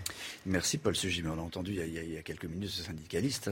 Parfois, euh, on n'a pas les moyens. Encore une fois, on n'a pas les moyens. Et puis, les dealers ne, ne manquent pas de- d'imagination parce que c'est une puissance économique euh, importante hein, au- aujourd'hui. C'est- Ouais, on entend aussi quand même beaucoup de policiers dire que les moyens, ils les ont. Simplement, on leur demande pas d'appuyer sur le bouton et de déclencher les opérations. C'est plutôt une bonne chose que cette culture euh, de la pondération dans l'action policière est en train de se dissiper. La course au parrainage, elle est bel et bien lancée à droite, Barbara. Xavier Bertrand et Valérie Pécresse ont déposé les 250 parrainages nécessaires au vote des adhérents des Républicains prévu le 4 décembre prochain. Pour rappel, les deux euh, candidats ont annoncé leur retour chez les Républicains il y a seulement deux semaines, un parti qu'ils avaient quitté respectivement en 2017 et 2019. L'ultimatum à présent de, de Paris à Londres, et là on parle de la pêche. Oui, la France va prendre des sanctions contre tous les produits issus de la pêche anglaise. En cause, le Royaume-Uni n'aurait toujours pas délivré 50% des licences nécessaires aux pêcheurs français pour travailler dans les eaux britanniques. Des licences pourtant prévues dans l'accord sur le Brexit. Éric de Riedmaten, c'est un long bras de fer qui s'annonce. Oui, bah, c'est dur depuis le mois de mai. hein. Vous avez des licences qui manquent, euh, 244 précisément. Il y en a 200 seulement qui ont été données. Ça, c'est parce qu'autrefois, quand tout allait bien avec l'Union européenne, les pêcheurs pêchaient comme ils voulaient. C'était les accords euh, européens. Depuis euh, le Brexit, eh bien, les zones se sont rétrécies et les pêcheurs qui sont à Carteret, Granville, Saint-Malo, la Bretagne, eh bien, vou- des petites zones. Maintenant, ils peuvent plus aller pêcher. Il manque donc des licences et euh, la pression monte. On l'a entendu Gabriel Attal dire si ça continue, on va s'en prendre aux livraisons britanniques, donc bloquer les cargaisons, euh, faire des vérifications sanitaires, euh, vérifier les camions et même peut-être pourquoi pas couper le courant. Alors peut-être baisse de l'électricité dans un premier temps à Jersey et puis ensuite coupure du courant. Ça peut aller loin. Au mois de mai déjà, la Royal Navy avait envoyé ses navires de Sa Majesté britannique euh, donc au large de Jersey. Bon, tout avait été calme, mais ça ira peut-être jusqu'à une bataille navale, on ne le sait pas. Mais en tout cas, la tension monte. Ouais, des mesures de, rétorsion qui pourraient être prises dès la semaine prochaine. Euh, Laurence Ferrari, euh, tout à l'heure, euh, interrogera sur ce sujet Clément Beaune, secrétaire d'État aux affaires européennes, qui sera euh, de CNews. On va partir aux États-Unis. Ça avance du côté de l'enquête dans l'affaire du tir mortel d'Alec Baldwin. On sait maintenant que l'arme n'avait pas été vérifiée à Los Angeles. Ramsey Malouki. Laxisme, c'est le mot qui revient le plus depuis quelques jours. Maintenant qu'on sait qu'il y avait une balle réelle à l'intérieur du revolver que tenait Alec Baldwin et qui a tué la directrice de la photographie et blessé le réalisateur, eh bien, le shérif de Santa Fe tente de comprendre comment cette balle réelle a pu se retrouver dans l'arme d'Alec Baldwin. Le premier assistant réalisateur, c'est celui qui avait annoncé que l'arme n'était pas chargée, qu'elle était vide avant le drame, reconnaît ne pas avoir vérifié le revolver. De son côté, l'armurier en chef a reconnu que les armes pour la scène étaient posées sur un chariot sans surveillance, ce qui est totalement interdit. Alors, il faut savoir que la police a saisi 500 cartouches. Il y a un mélange de balles à blanc et de balles réelles. Comment ces balles réelles ont pu se retrouver sur le tournage? C'est toute la question, sachant que les règles sont extrêmement strictes ici à Hollywood. Jamais de vraies munitions, ni sur un plateau, ni aux abords d'un plateau. Et pendant que l'enquête se poursuit, eh on évoque déjà des poursuites pénales possibles. En ce qui concerne Alec Baldwin, même s'il a tiré le coup de feu mortel, eh bien, il ne serait a priori pas accusé d'homicide involontaire. En revanche, en tant que coproducteur, donc garant de la sécurité sur le tournage, il pourrait faire l'objet de poursuites, comme d'autres personnes, d'ailleurs d'autres coproducteurs. Et apparemment, la liste de gens qui pourraient être tenus pour responsables est assez longue. Avant de vous quitter, je voudrais vous montrer une image. Alors, c'est une, innovation technique euh, pour euh, surveiller sa, sa, maison. Vous allez voir, c'est le premier euh, drone caméra de surveillance à mettre dans, dans, sa maison. Normalement, on a, on a les images à, vous montrer. C'est en partenariat avec, euh, avec Amazon, ça s'appelle Ring. Voilà, ça, ça, vole, c'est chez vous. Dans, dans les coins, ça n'existe plus. Maintenant, c'est directement piloté par son smartphone. Vous pouvez avoir tous les angles. Il paraît que ça, ça peut, ça, change euh, la, la, la, la, vie d'avoir ce, ce petit outil. Vous êtes convaincu ou pas? Oui, je trouve ça très bien, effectivement. Ah ouais, ouais Vraiment. Tout ce qui peut renforcer la, la, sécurité, la sécurité d'un domicile privé euh, à moindre frais et sans violence euh, et sans euh, investissement massif est de bon goût. C'est un gros marché, hein, celui de la, la sécurité. Euh, oui, c'est sûr, mais il ne faut pas que la, la, caméra volante tombe sur un vase. En... Bing Bing Allez, on se quitte là-dessus dans un instant. L'invité politique de, de Laurent Ferrari. À tout de suite. 8h16, vous êtes sur CNews. L'invité de la matinale, c'est Clément Beaune, secrétaire d'État chargé des affaires européennes. Bonjour, monsieur Beaune. Bonjour. Bienvenue dans la matinale de CNews. On va tout de suite parler euh, de ces accords sur le Brexit. La France a enfin décidé euh, d'utiliser la matière un peu plus forte vis-à-vis -vis de la Grande-Bretagne, qui ne respecte pas les accords sur la pêche. Il manque quasiment 50% des licences, on le disait il y a quelques instants, auxquelles nous avons droit. À partir du 2 novembre, c'est-à-dire la semaine prochaine, qu'est-ce qui va se passer concrètement pour euh, signifier aux Britanniques notre courroux? On met en place, vous avez raison, des mesures de rétorsion. On a menacé plusieurs fois et ces menaces ont permis de reprendre le dialogue et d'avoir un certain nombre de licences. Mais il en manque beaucoup. 50%, vous confirmez? Presque 50%, effectivement, ce qui est très significatif, notamment pour la région des Hauts-de-France et pour les pêcheurs qui vont dans les îles anglo-normandes, Jersey, Guernesey. Et donc nous avons été extrêmement patients. Je tiens à signaler aussi que nos pêcheurs ont été extrêmement responsables, parce que pour beaucoup c'est une perte d'activité majeure. Et donc à partir du novembre, c'est terminé. On dialoguera si les Britanniques veulent dialoguer ou d'ici là, mais on prend des mesures de rétorsion parce qu'il n'y a aucune raison qu'on n'ait pas accès à leurs eaux et qu'ils aient accès, par exemple, à nos ports. Donc les navires britanniques qui veulent débarquer leurs poissons, leurs produits de la pêche dans nos ports, ce sera terminé, sauf quelques exceptions. Tous les ports français ne seront plus accessibles aux bateaux britanniques. Combien de ports seront accessibles? On sait quelques-uns, plus que quelques-uns sans doute, trois ou quatre, on verra exactement, on le définit dans la semaine avec la ministre de la Mer, mais ce sera une limitation très significative des accès à nos ports pour les bateaux britanniques. Et puis nous ferons des contrôles systématiques, douaniers, vétérinaires, des contrôles de sécurité en mer pour les navires britanniques. Nous n'aurons aucune tolérance, aucune complaisance. On a commencé d'ailleurs dès cette nuit avec des contrôles de sécurité. On a vu que ça avait permis d'arraisonner deux navires britanniques qui ne respectaient pas les règles. Donc euh, aucune tolérance, aucune complaisance, je le disais. Et puis nous ferons des contrôles systématiques aussi euh, des camions qui arrivent ou qui partent vers le Royaume-Uni, à Calais ou ailleurs, avec des marchandises à destination du Royaume-Uni, pas pour couper les contacts, les accès, mais pour être extrêmement strict dans les vérifications. On ne peut pas être dans un climat de confiance avec un voisin un partenaire qui ne respecte pas les règles. il était temps de mettre euh, en application les menaces que la France brandissait en vain Bien depuis sûr. des semaines et des semaines. Je l'ai dit, je Il est temps de l'assume. se faire respecter. Absolument, il est temps de se faire respecter. Moi, j'assume qu'on ait brandi des menaces et maintenu un dialogue, parce que ça a permis à nos pêcheurs d'avoir un peu plus de 50% des licences aujourd'hui. Il faut voir aussi ce verre à moitié plein, mais c'est totalement insuffisant et totalement inacceptable. Donc maintenant, il faut parler le langage de la force, parce que je crains que malheureusement, ce gouvernement britannique-là ne comprenne que cela. En réalité, on va faire une espèce de grève du zèle. On va les enquiquiner, les empêcher euh, Ce sont au des maximum. contrôles, ce ça. sont des tracasseries, ce sont des ralentissements. C'est une forme de réciprocité aussi. Et puis nous préparons, nous l'avons annoncé hier avec euh, Annick Girardin, la ministre de la Mer, un second ensemble de mesures au cas où les Britanniques ne reprennent pas le dialogue et ne donnent pas les licences supplémentaires auxquelles nous avons droit. Blocage complet des ports?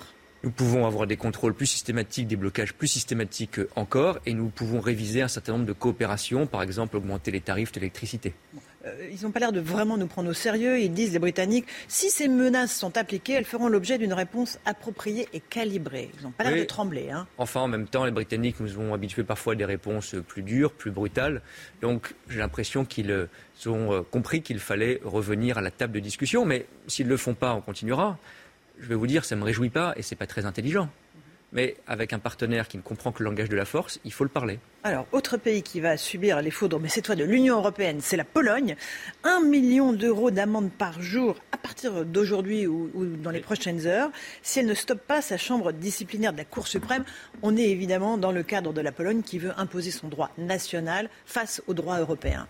Un million d'euros. Ce sont nos ennemis, les Polonais Non, moi, je ne désignerai jamais les Polonais, la Pologne, comme ennemi. C'est un pays de l'Union européenne. Et je pense d'ailleurs qu'en défendant un certain nombre de principes, notamment l'indépendance de la justice, on protège les Polonais eux-mêmes. Nous avons un conflit, pas la France en particulier, les Européens, avec ce gouvernement polonais sur certains points. Par exemple, le manque d'indépendance de la justice. Ce n'est pas avant tout une question de primauté du droit, j'y reviendrai. C'est l'indépendance de la justice qui n'est pas garantie. On peut pas avoir on fait de l'ingérence dans leurs euh, affaires nationales. Alors, moi, je l'assume. Je ne crois pas que ce soit de l'ingérence. Chaque pays fait les réformes qu'il entend, organise euh, ses politiques publiques, son éducation, etc., comme il le veut, heureusement. Et les Polonais ne vont pas venir commenter ce que fait la France. Mais il y a un socle commun. Il y a un socle commun en Europe, sinon on n'appartient pas au projet politique. Il n'est pas caché. On ne l'a pas découvert la semaine dernière. Les Polonais ont adhéré par référendum il y a 15 ans à l'Union européenne. On parle de l'article 1er ou l'article 2 du traité de l'Union européenne qui fonde nos valeurs. Égalité, non-discrimination, indépendance des médias, indépendance de la justice. C'est ça qui est en cause. Ce pas des petites choses techniques, c'est ça. Et donc le tribunal polonais qui a rendu cette décision, il n'est pas indépendant. Ça a été constaté plusieurs fois par la Cour de justice de l'Union européenne et ça nous protège d'avoir des règles communes. Parce que si chacun dit on se met d'accord sur des textes européens et puis le lendemain je les déchire, je ne les respecte pas, on ne peut plus travailler ensemble. Alors le gouvernement polonais dit que la question de l'organisation de son système judiciaire relève de la compétence exclusive de l'État polonais et donc des États membres. Et ça, ça peut s'appliquer à tous les États de, Mais personne ne conteste cela et c'est pas cela ah, bah, qui est Un million d'euros d'amende par jour, si. non, mais c'est pas l'organisation du système judiciaire qu'on ait un tribunal ici, un tribunal là, que les juges soient payés comme si, euh, recrutés comme cela. C'est évidemment le choix de la France, de la Pologne, de l'Allemagne, de tout pays souverain de l'Union européenne. Mais avoir une justice indépendante, ce qui peut recouvrir des modes d'organisation très différents, ça, c'est pas négociable. Je suis désolé, mais sinon, on n'est pas dans le projet européen. de même que quand la Hongrie euh, ferme des médias, ce n'est pas négociable. On va en parler. Euh, mais est-ce que ces, ces millions d'euros par jour, la Pologne va les payer Elle n'a pas déjà payé les 500 000 euros par jour auxquels elle a été condamnée pour une usine de charbon qui polluait notamment la République tchèque. Les amendes, c'est relativement fréquent. Ce qui est impressionnant, c'est le montant, un million par jour. Symbolique. la Pologne a annoncé à chaque fois qu'elle se conformerait à ces amendes. Si elle ne respectait pas une décision de justice commune, elle franchirait encore un pas, c'est-à-dire qu'elle ne respecterait même plus du tout les règles du jeu. Donc j'espère que la Pologne va les payer. On va voir sa décision dans les euh, heures qui viennent, parce que comme vous l'avez dit, c'est un paiement qui va commencer maintenant. Est-ce que vous n'avez pas peur euh, de les pousser à sortir de l'Union européenne, d'un polexit euh, Est-ce que c'est ça le risque à la Non, je ne crois pas. Le risque, vous savez, c'est un polexit de fait, c'est-à-dire qu'en ne respectant pas les règles du jeu, moi, je ne saurais pas expliquer euh, à nos agriculteurs, à nos pêcheurs, à nos producteurs qu'il faut respecter les règles du jeu si le voisin européen ne les respecte pas. C'est ça qui est en jeu. C'est pour ça qu'on est aussi ferme. Pas pour embêter les Polonais, on les protège. C'est pas pour embêter un gouvernement. On fait respecter les règles communes. Mais on maintient le dialogue ouvert. Le président de la République a reçu hier le président polonais. Il avait échangé avec le Premier ministre polonais. On a dit que pour sortir de là, c'était aux Polonais qu'il fallait, euh, euh, c'était en Pologne qu'il fallait agir et qu'ils reviennent notamment sur leur réforme de la justice pour garantir l'indépendance des juges. Que vous vous prenez pas pour les gendarmes de l'Union européenne? Jamais. Est-ce que, avec ces amendes, ces sanctions, on va parler de la Hongrie, mais aussi, euh, vous avez l'impression qu'il faut imposer la norme européenne absolument partout de façon univoque Franchement, pas du tout. C'est pas un catéchisme, c'est pas un dogme qu'on impose. encore une fois, vous regardez ce que font nos parlements tous les jours. Il y a des diversités de lois très grandes un pays est souverain, il rentre dans l'Union européenne, il peut en sortir, il participe à toutes les décisions de l'Union européenne. Mais il y a quelques principes sur lesquels on ne transige pas. Et ça, ce n'est pas une question de procédure ou de juge qui euh, délirerait, c'est le socle de nos valeurs. Donc là-dessus, moi je n'ai aucun état d'âme et on maintient, parce qu'il ne faut pas judiciariser l'Europe, on maintient un dialogue politique et on dit aux Polonais, en discutant, moi je m'y suis rendu au mois de mars, je suis allé en Hongrie récemment, avec tous les pays je discute pour dire ce qui ne nous va pas, et avoir un dialogue politique. J'ai aucun problème avec cela. Mais de facto, on judiciarise des choses avec ces amendes et avec ces sanctions. Mais vous savez, la France, euh, comme d'autres pays européens, ont subi parfois un certain nombre de sanctions de la justice européenne parce que nous sommes un projet de droit et de règles communes. Si vous n'avez pas de juge pour le faire respecter, c'est comme si vous viviez dans une copropriété sans aucune sanction quand on ne paye pas les charges. La question, c'est que ces juges européens euh, supplantent nos droits nationaux et c'est vraiment au cœur de la présidentielle de 2022. Ça fait partie des nombreuses propositions de candidats, notamment du côté des Républicains. Xavier Bertrand qui veut introduire dans la Constitution un mécanisme de sauvetage des intérêts supérieurs de la France. Éric Ciotti veut modifier un article 55 euh, de la Constitution. Pareil pour Michel Barnier et Valérie Pécresse. Euh, vous ne pensez pas quand même que cette histoire de droit français qui supplante, euh, qui soit supplanté par le droit européen, euh, c'est quelque chose qu'il faut prendre en considération Je pense que c'est un gros mensonge et une grosse ficelle. Un gros mensonge parce que ce n'est pas vrai que nous avons perdu notre souveraineté. Ce n'est pas vrai que les juges français appliquent le droit européen sans aucune marge de manœuvre. Nous avons parfois des tensions, des discussions, et le juge européen n'a pas déliré il applique des règles communes. Et le juge national les fait aussi respecter. Euh, d'ailleurs, dans un certain nombre de cas, euh, beaucoup euh, trouvaient que c'était bien pour parfois interdire des pratiques de chasse, pour interdire par exemple les écoutes téléphoniques. Ça vient aussi de la jurisprudence européenne. Donc il faut être raisonnable là-dessus. Moi, j'avais jamais entendu avant qu'on parle de ce sujet, que Éric Zemmour ou Marine Le Pen s'en emparent, Michel Barnier, Valérie Pécresse Xavier Bertrand posaient le problème. Vous les avez entendus il y a un an, deux ans, cinq ans? Ça fait longtemps qu'ils sont en politique quand même dire qu'il y avait un problème avec. Qu'il se réveille là un peu tard? Oui, je trouve que c'est la grosse ficelle pour dire ah. On a trouvé un bouc émissaire, c'est pas complètement nouveau, hein. euh, c'est l'Europe. Attention, il faut surtout pas être taxé de naïveté. Donc moi, je suis prêt à tourner un petit peu kazakh. Vous savez, comme euh, on disait sous la quatrième République, euh, ce n'est pas la girouette qui tourne, c'est le vent. Mais est-ce que, encore une fois, la France est souveraine dans les décisions qu'elle prend? Ce n'est pas le cas en matière d'immigration. La Cour européenne des droits de l'homme empêche évidemment un certain nombre d'expulsions. Mais attendez, il faut être très précis. Évidemment que la France est souveraine, parce que tout ça, la Cour européenne des droits de l'homme, l'Union européenne, on l'a choisi. On l'a choisi. Et, on participe à la décision. Mais notre droit national est plus souverain en matière d'immigration. C'est la réalité. Non, il y a quelques domaines. Il y a quelques domaines dans lesquels, évidemment, il y a des règles communes, mais on a changé, je crois, 30 fois ces 30 dernières années le code de nationalité et les règles en matière d'asile et d'immigration. L'Europe nous a jamais embêtés là-dessus. Les difficultés qu'on a, et il y a des difficultés énormes pour reconduire, par exemple, un certain nombre d'étrangers qui ne sont pas légalement sur notre territoire en dehors de France. Ce n'est pas un problème européen. C'est un problème, on n'arrive pas, c'est pour ça qu'on a pris ces mesures sur les visas, à faire respecter les choses par un certain nombre de pays d'origine, le pays en Afrique par exemple. Ce n'est pas l'Europe ça. Mais c'est l'Europe qui fixe les conditions que doivent remplir les oui, mais aujourd'hui, euh, franchement, si on n'avait plus que le problème de la jurisprudence européenne pour traiter le problème de l'immigration, je crois qu'on aurait résolu une grande partie de l'affaire. Le sujet n'est pas principalement les règles européennes qui font respecter quelques procédures. Moi, je trouve que c'est normal que vous ayez des droits humains qui, pour les migrants, qui, pour les étrangers, soient respectés et que ça fasse partie de nos valeurs européennes. Ça, je l'assume. Euh, un mot de la Hongrie. Marine Le Pen euh, était euh, présente il y a quelques jours aux côtés de Viktor Orban. Elle a été reçue quasi comme un chef d'État par Viktor Orban. C'est une façon de signifier son soutien, évidemment, au camp souverainiste français, que ce soit Eric Zemmour ou elle? Je crois que Victor Orban euh, doit bien s'amuser de voir euh, tous euh, les nationalistes qui défendent la grandeur de la France venir baiser la babouche chaque jour en comparant le nombre de voitures qu'il y a dans le cortège, la durée de la poignée de main, la, beauté des photos. Marine Le Pen, je pense qu'elle est à son 20e tweet pour expliquer qu'elle a été reçue par Victor Orban. On l'a bien compris. elle s'est empressée de le faire quand elle a vu qu'Éric Zemmour était reçu par le grand Orban. Mais il faut quand même lui demander ce que ça veut dire. Parce que c'est sympa de faire des photos bravo. Mais est-ce que ça veut dire qu'elle est d'accord avec Viktor Orban pour dire qu'il faut euh, une défense européenne totalement soumise à l'OTAN? C'est ça la position hongroise. Est-ce qu'elle est d'accord avec Viktor Orban pour dire qu'il faut se soumettre sur le plan commercial à la Chine, lui qui euh, a ouvert la porte très grand aux investisseurs chinois Est-ce qu'elle est d'accord pour refuser, parce que c'est ça malheureusement la position du gouvernement hongrois, toutes les règles contre le dumping social en Europe? Parce que quand on est candidat à président de la République, on n'est pas candidat à la une de gala on est candidat à changer le pays. Et si c'est pour faire du urban sur les droits LGBT, sur l'indépendance des médias, sur le dumping social, bah, pour moi, ce n'est pas vraiment un progrès, c'est plutôt une régression. Elle dit qu'elle est fondamentalement attachée à la souveraineté de chacune des nations et donc elle ne juge pas les Hongrois sur les décisions qu'ils prennent. très bien. Moi, moi, aussi, je vais discuter, discuter avec les Hongrois, en faire un programme politique et dire que l'urbanisme est l'avenir de la France. Franchement, c'est pas vraiment la grandeur du général de Gaulle. La question aussi qui est centrale et qui est sous-jacente sur toutes ces visites, euh, c'est la question de l'immigration. Euh, il y a évidemment, euh, et du côté d'Orban et du côté de la Pologne, une tentative de maîtriser les frontières. On a, je crois, aujourd'hui une douzaine de pays qui sont en train de construire des murs avec des barbelés. Danemark, Estonie, Lettonie, Lituanie, la liste est longue, Grèce, Chypre. C'est ça l'Europe aujourd'hui? Une Europe des murs et des barbelés, une Europe qui se disloque? Non, c'est pas ça l'Europe, et c'est là aussi une grande illusion. L'Europe des barbelés et des lames de rasoir, puisque c'est ça que demandent certains pays, ça n'est pas notre Europe, et je crois que c'est une fausse protection.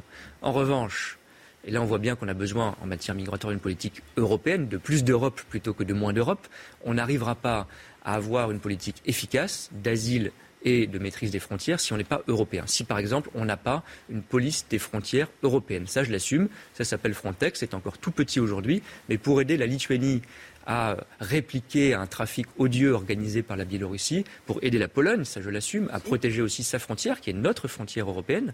On voit bien qu'on a besoin de coopérer.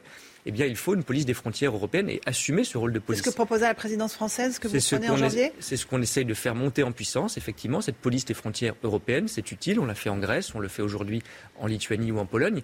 Mais la police qui respecte des valeurs, une police républicaine, si je puis dire, qui euh, contrôle nos frontières européennes, ça oui. Les barbelés, le fil, les lames de rasoir, non.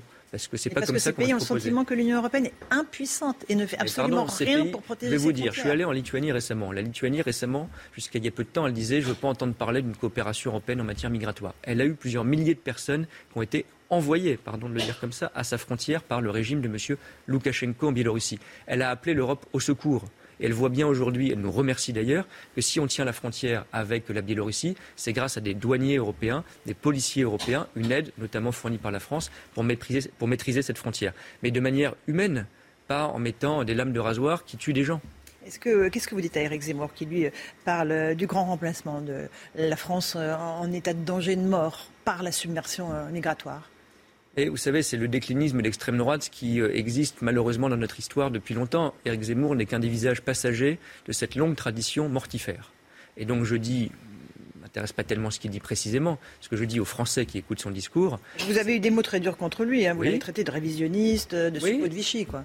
Je n'ai pas dit suppôt de Vichy, mais j'ai dit révisionniste, je l'assume. Moi, je suis venu ici même débattre avec Éric Zemmour, j'ai aucun problème avec le débat d'idées.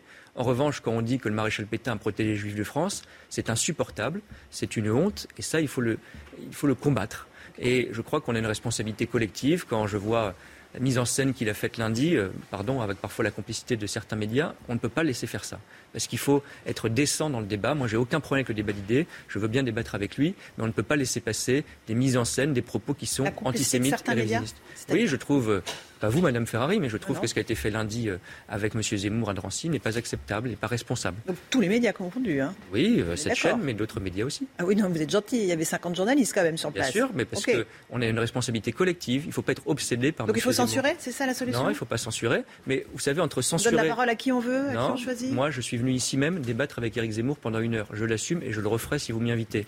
Mais en revanche, qu'on soit tous dans une espèce de fascination morbide pour euh, tout ce qui est de pire, tout ce qui est de plus excessif, tout ce qui est de plus outrancier, je pense qu'on doit faire attention. On n'est pas obligé d'en parler matin, midi et soir. On fait un peu ce qu'on veut et en même temps, on n'est pas obligé de manier l'anathème aussi pour contrer les idées. Mais je ne manie jamais l'anathème, je discute et quand il y a un propos révisionniste, je le dénonce. Et vous avez raison. Merci beaucoup. Clément Beaune d'être venu ce Merci matin dans la matinale de CNews. À vous, Olivier Benkemoun, pour la suite. Merci d'être avec nous euh, sur CNews. Dernière demi-heure de cette euh, matinale. Euh, bonjour, docteur Millot. Bonjour. Tout à l'heure, on, parlera de la journée mondiale de l'AVC. C'est aujourd'hui. Euh, c'est une première mondiale, un projet de recherche pour gagner du temps dans la prise en charge des accidents vasculaires. C'est demain. C'est re- alors, c'est demain, mais nous on commence dès aujourd'hui à veille. en, en- en parler. on vous en parle depuis le début de la matinale. Attention euh, à Alençon, elle est retombée cette nuit. Euh, la nuit dernière euh, a été marquée par des, des violences contre la police, des CRS ont été envoyés, des renforts pour sécuriser des lieux, mais cette nuit.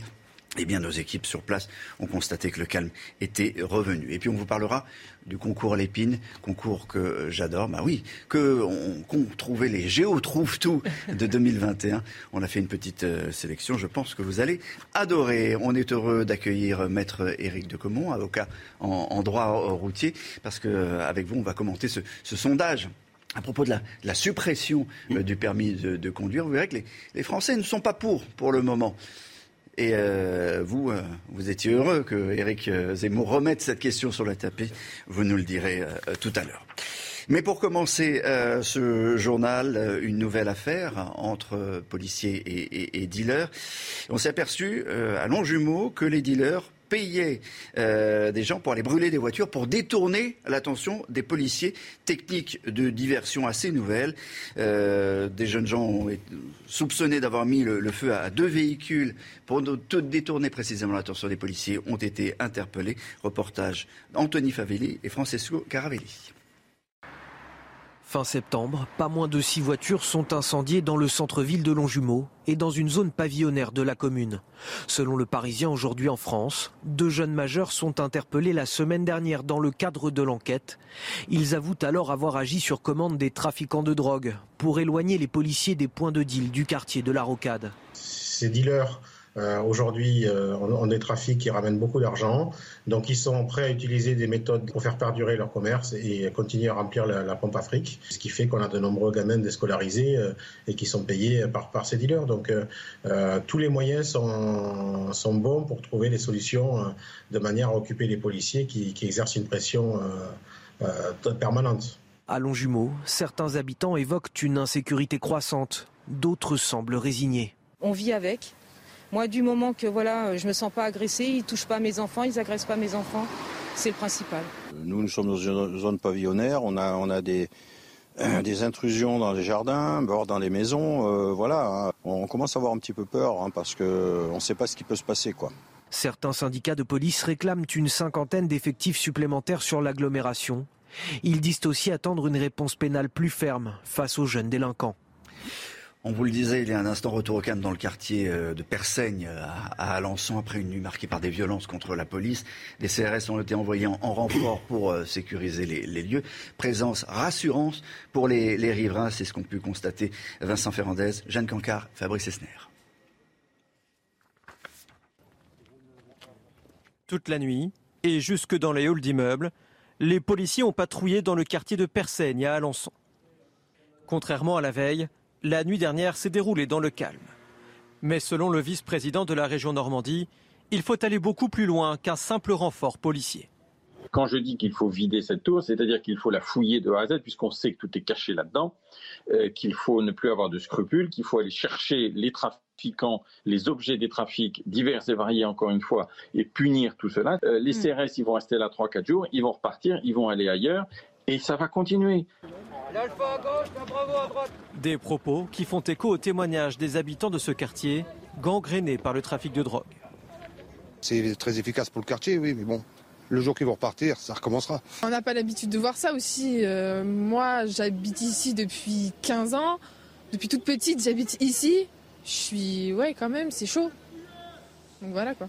On sait qu'il y a eu trafic de drogue ici. Eh bah oui, oui, oui, il y en a pas mal. C'est un peu compliqué de vivre avec ça, mais bon, on apprend à vivre avec. Certains riverains réclament l'installation d'un commissariat de proximité pour que le quartier retrouve son calme. Un commentaire, Paul Sugy. Euh, les élus euh, frappent euh, du poing sur la table en, en disant qu'il faut agir maintenant. Oui, un commentaire très rapide. Hein. Les habitants comme les élus réclament que la situation euh, euh, trouve un terme rapide, c'est-à-dire que les habitants de ce quartier-là, qui sont les premières victimes de ce qui s'y passe euh, nuitamment, euh, soient enfin euh, dans une vie tranquille et calme. Et pour cela, il faut que la réponse pénale qui est derrière permette de punir sévèrement ceux qui non seulement commettent ces délits au quotidien, mais en plus s'en sont pris aux forces de l'ordre, ce qui augmente l'intensité la gravité des fautes commises et ce qui appelle une réponse pénale, bien sûr, plus répressive encore. On va parler à présent de l'ultimatum de Paris à Londres et ça concerne la pêche et les pêcheurs. La France va prendre des sanctions contre tous les produits issus de la pêche anglaise. Pour quelle raison? Eh bien parce que le Royaume-Uni n'a toujours pas délivré 50% des licences nécessaires aux pêcheurs français pour travailler dans les eaux britanniques. Clément Beaune, secrétaire d'État aux Affaires européennes, était l'invité de Laurence Ferrari. Il assure qu'il n'y aura aucune complaisance. Écoutez. À partir du novembre, c'est terminé on dialoguera si les Britanniques veulent dialoguer ou d'ici là, mais on prend des mesures de rétorsion parce qu'il n'y a aucune raison qu'on n'ait pas accès à leurs eaux et qu'ils aient accès par exemple à nos ports.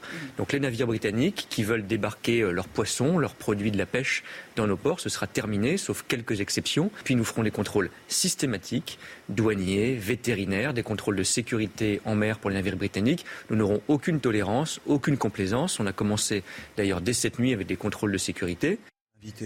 Jean-Luc Hall est avec nous. Vous êtes directeur général du, comité euh, des pêches. Vous avez entendu le secrétaire d'État. Aucune tolérance, aucune euh, complaisance. Mais la situation euh, est, tendue quand même pour les pêcheurs français. Oui, tout à fait. Elle est, tendue pour certains depuis le 1er janvier dernier, puisqu'il ne nous a pas échappé que l'accord de commerce et de coopération est appliqué pour une partie de la population européenne et, et britannique. Et nos pêcheurs, eux, en revanche, n'ont pas vu l'application de cet accord. Euh, certains, je pense notamment à des entreprises de pêche qui sont euh, dans les Hauts-de-France, n'ont pas pu travailler dans les eaux britanniques depuis le 1er janvier ce qui occasionne des pertes de chiffre d'affaires euh, conséquentes. Et puis, côté îles anglo-normandes, vous avez aussi des entreprises de pêche que l'on balade de mois en mois en leur promettant une, une autorisation définitive qui tarde à venir. Et tout ça, c'est anxiogène. Et je pense que les pêcheurs avaient aussi besoin que le, gouvernement tape sur la table. Et on, remercie très sincèrement euh, euh, M. Bonne, mais, aussi euh, la ministre de la Mer, qui ont, qui ont fait ce qu'il fallait faire d'après nous. Les pêcheurs du Cotentin, est-ce qu'on peut chiffrer les pertes précisément? Ben, écoutez, euh, on a des, entreprises de pêche qui comparent euh, le chiffre d'affaires de leurs collègues qui, eux, ont pu travailler dans les eaux britanniques. Et euh, souvent, la, différence, c'est de l'ordre de 30% de, de, de chiffre d'affaires, ce qui est considérable pour une entreprise, une petite entreprise artisanale. Dernière question aussi, ça fait combien de licences? En fait, on, on dit c'est la moitié, etc. C'est quoi? C'est un peu plus de 200 licences qui montent pour, pour, avoir, euh, pour avoir au total 500 pêcheurs qui, qui, qui, euh, qui travaillent euh, dans, cette, dans cette zone où ils avaient d'ailleurs l'habitude de travailler, puisqu'il faut le rappeler. Oui, ça. tout à fait. Aujourd'hui, on a, on a à peu près 150 licences qui restent à délivrer euh, puisqu'on a un certain nombre de licences qui ont été délivrées au compte-goutte hein, depuis le, le, le, dernier, euh, le dernier État. Donc ça fait un total de euh, mais combien? mais euh, on, on, voit bien que les, les, les, autorités britanniques cherchent à, à, à, gagner du temps. En tout cas, c'est perçu comme cela, et ça devient vraiment, ça devient vraiment insupportable. Donc ça fait un total de, de combien de licences? Moi, je, je, je note que j'ai 150 licences qui restent à être délivrées aujourd'hui. Merci Jean-Luc euh, directeur général du euh, comité des pêches. Autre sujet, c'est euh, celui de la suppression du permis de, de conduire. C'est un débat qui a été relancé par, par Éric Zemmour. ce matin sur CNews, on vous donne en exclusivité un sondage sur cette euh, suppression ou non? Est-ce que vous êtes d'accord pour supprimer le permis à points au fond? Eh bien, plus d'un tiers des Français sont favorables à la suppression du permis à points. 36% pour être exact. C'est ce que révèle eh bien, un sondage CSA pour CNews. À l'inverse, une grande majorité d'entre vous souhaite le conserver. Maître Éric de Comont, vous êtes spécialiste de ces questions permis. Euh, moi, je pensais qu'il y aurait plus que ça de, de, de Français qui seraient pour la, la, suppression du permis. Je suis sûr que vous aussi. Oui, je suis tout à fait d'accord avec vous. Euh, ça prouve plusieurs choses. Premièrement, que euh, Éric Zemmour est très courageux de dire tout haut ce que au moins 30% des Français pensent tout bas et qui n'est pas dit dans l'espace politique depuis des années et des années. On, refuse le débat sur ce sujet. J'ai bien précisé, suppression du permis à point. Hein, pas le permis de conduire en tant que tel, bien sûr. Et puis après ça, on analyse. C'est assez intéressant de voir euh, plus finement ce sondage. Sous réserve, bien sûr, que les questions aient été posées de façon parfaitement objective. Parce que si je vous demande si vous êtes pour la suppression du permis à points, vous direz oui, vous direz non. Si je vous dis depuis 30 ans, la mortalité baisse sur les routes, que pensez-vous de l'idée de supprimer le permis à points qui existe depuis 30 ans? Vous n'allez peut-être pas me faire la même réponse. Mais passons.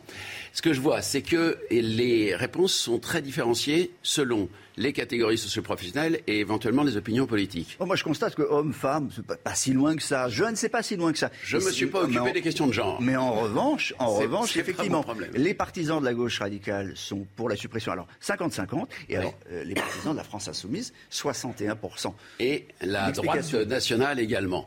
Moi, ce que je vois surtout, je m'intéresse même peut-être plus encore aux questions de tranche d'âge. Et quelles sont les deux catégories qui sont le plus en pointe contre le permis à points Les 50 ans et plus qui ont connu, en tant que conducteur, la période avant le permis les à points. Les vieux conducteurs, c'est Les ça. vieux conducteurs, je ne voulais pas les traiter ainsi, surtout que j'en fais partie. Mais ceux-là, effectivement, ont connu, les jeunes n'ont pas connu avant. Donc, quelque part, on leur dit, plongez dans l'inconnu, allez retrouver quelque chose que vous n'avez jamais connu. Et deuxièmement, les jeunes actifs, malgré tout, 25-34 ans, qui sont ceux qui sont en première ligne, persécutés parce qu'ils roulent énormément pour des raisons professionnelles, par le système de permis à points, qui fait des chômeurs à longueur d'année, alors même, et je tiens à le préciser, c'est très important parce que c'est quand même le sujet principal, que le permis à points a raté sa cible. Quand il a été vendu par messieurs Sarr et Delbar comme étant l'arme anti-chauffard ultime qui se surajoute à deux étapes de sanctions, les préfets puis les juges, et en plus les retraits de points et les annulations de permis, on a dit c'est pour les chauffards récidivistes qui sont incurables. Je peux vous parler de ça parce que je défends à longueur d'année des gens qui n'ont plus de permis et je leur récupère les permis annulés, et ce ne sont jamais 1%, 2% les chauffards récidivistes, les gens qui tuent sous l'empire de l'alcool ou des choses comme ça. Eric le disait ce matin, en général, c'est, la, plupart des, points, les 50% des points perdus, c'est un point. Un point par-ci, un point par-là, une ceinture, un téléphone, un tout petit excès de vitesse. Et ce sont tous les petits poissons qui font la masse des gens qui se retrouvent au chômage. Et ça, c'est proprement scandaleux parce que ça ne met pas hors d'état de conduire des gens dangereux, ça pénalise vous et moi. Donc, vous êtes militant, vous, de la suppression de ce permis à points Ah, moi, je suis vent debout contre le permis à points depuis plus de 30 ans. J'ajoute une dernière chose en tant qu'avocat. C'est une loi, le permis à points, qui a mis les juges hors la loi. Les lois ne peuvent pas décider du nombre de points, quelle que soit la gravité des faits que vous avez commis. Merci beaucoup. Je voulais terminer par, euh, le concours Lépine, euh, parce que c'est l'endroit où, se révèlent euh, toutes les, peut-être les, nouveautés, les gadgets de, de, demain. On vous a fait une petite sélection. C'est en ce moment le concours Lépine pendant la foire d'automne.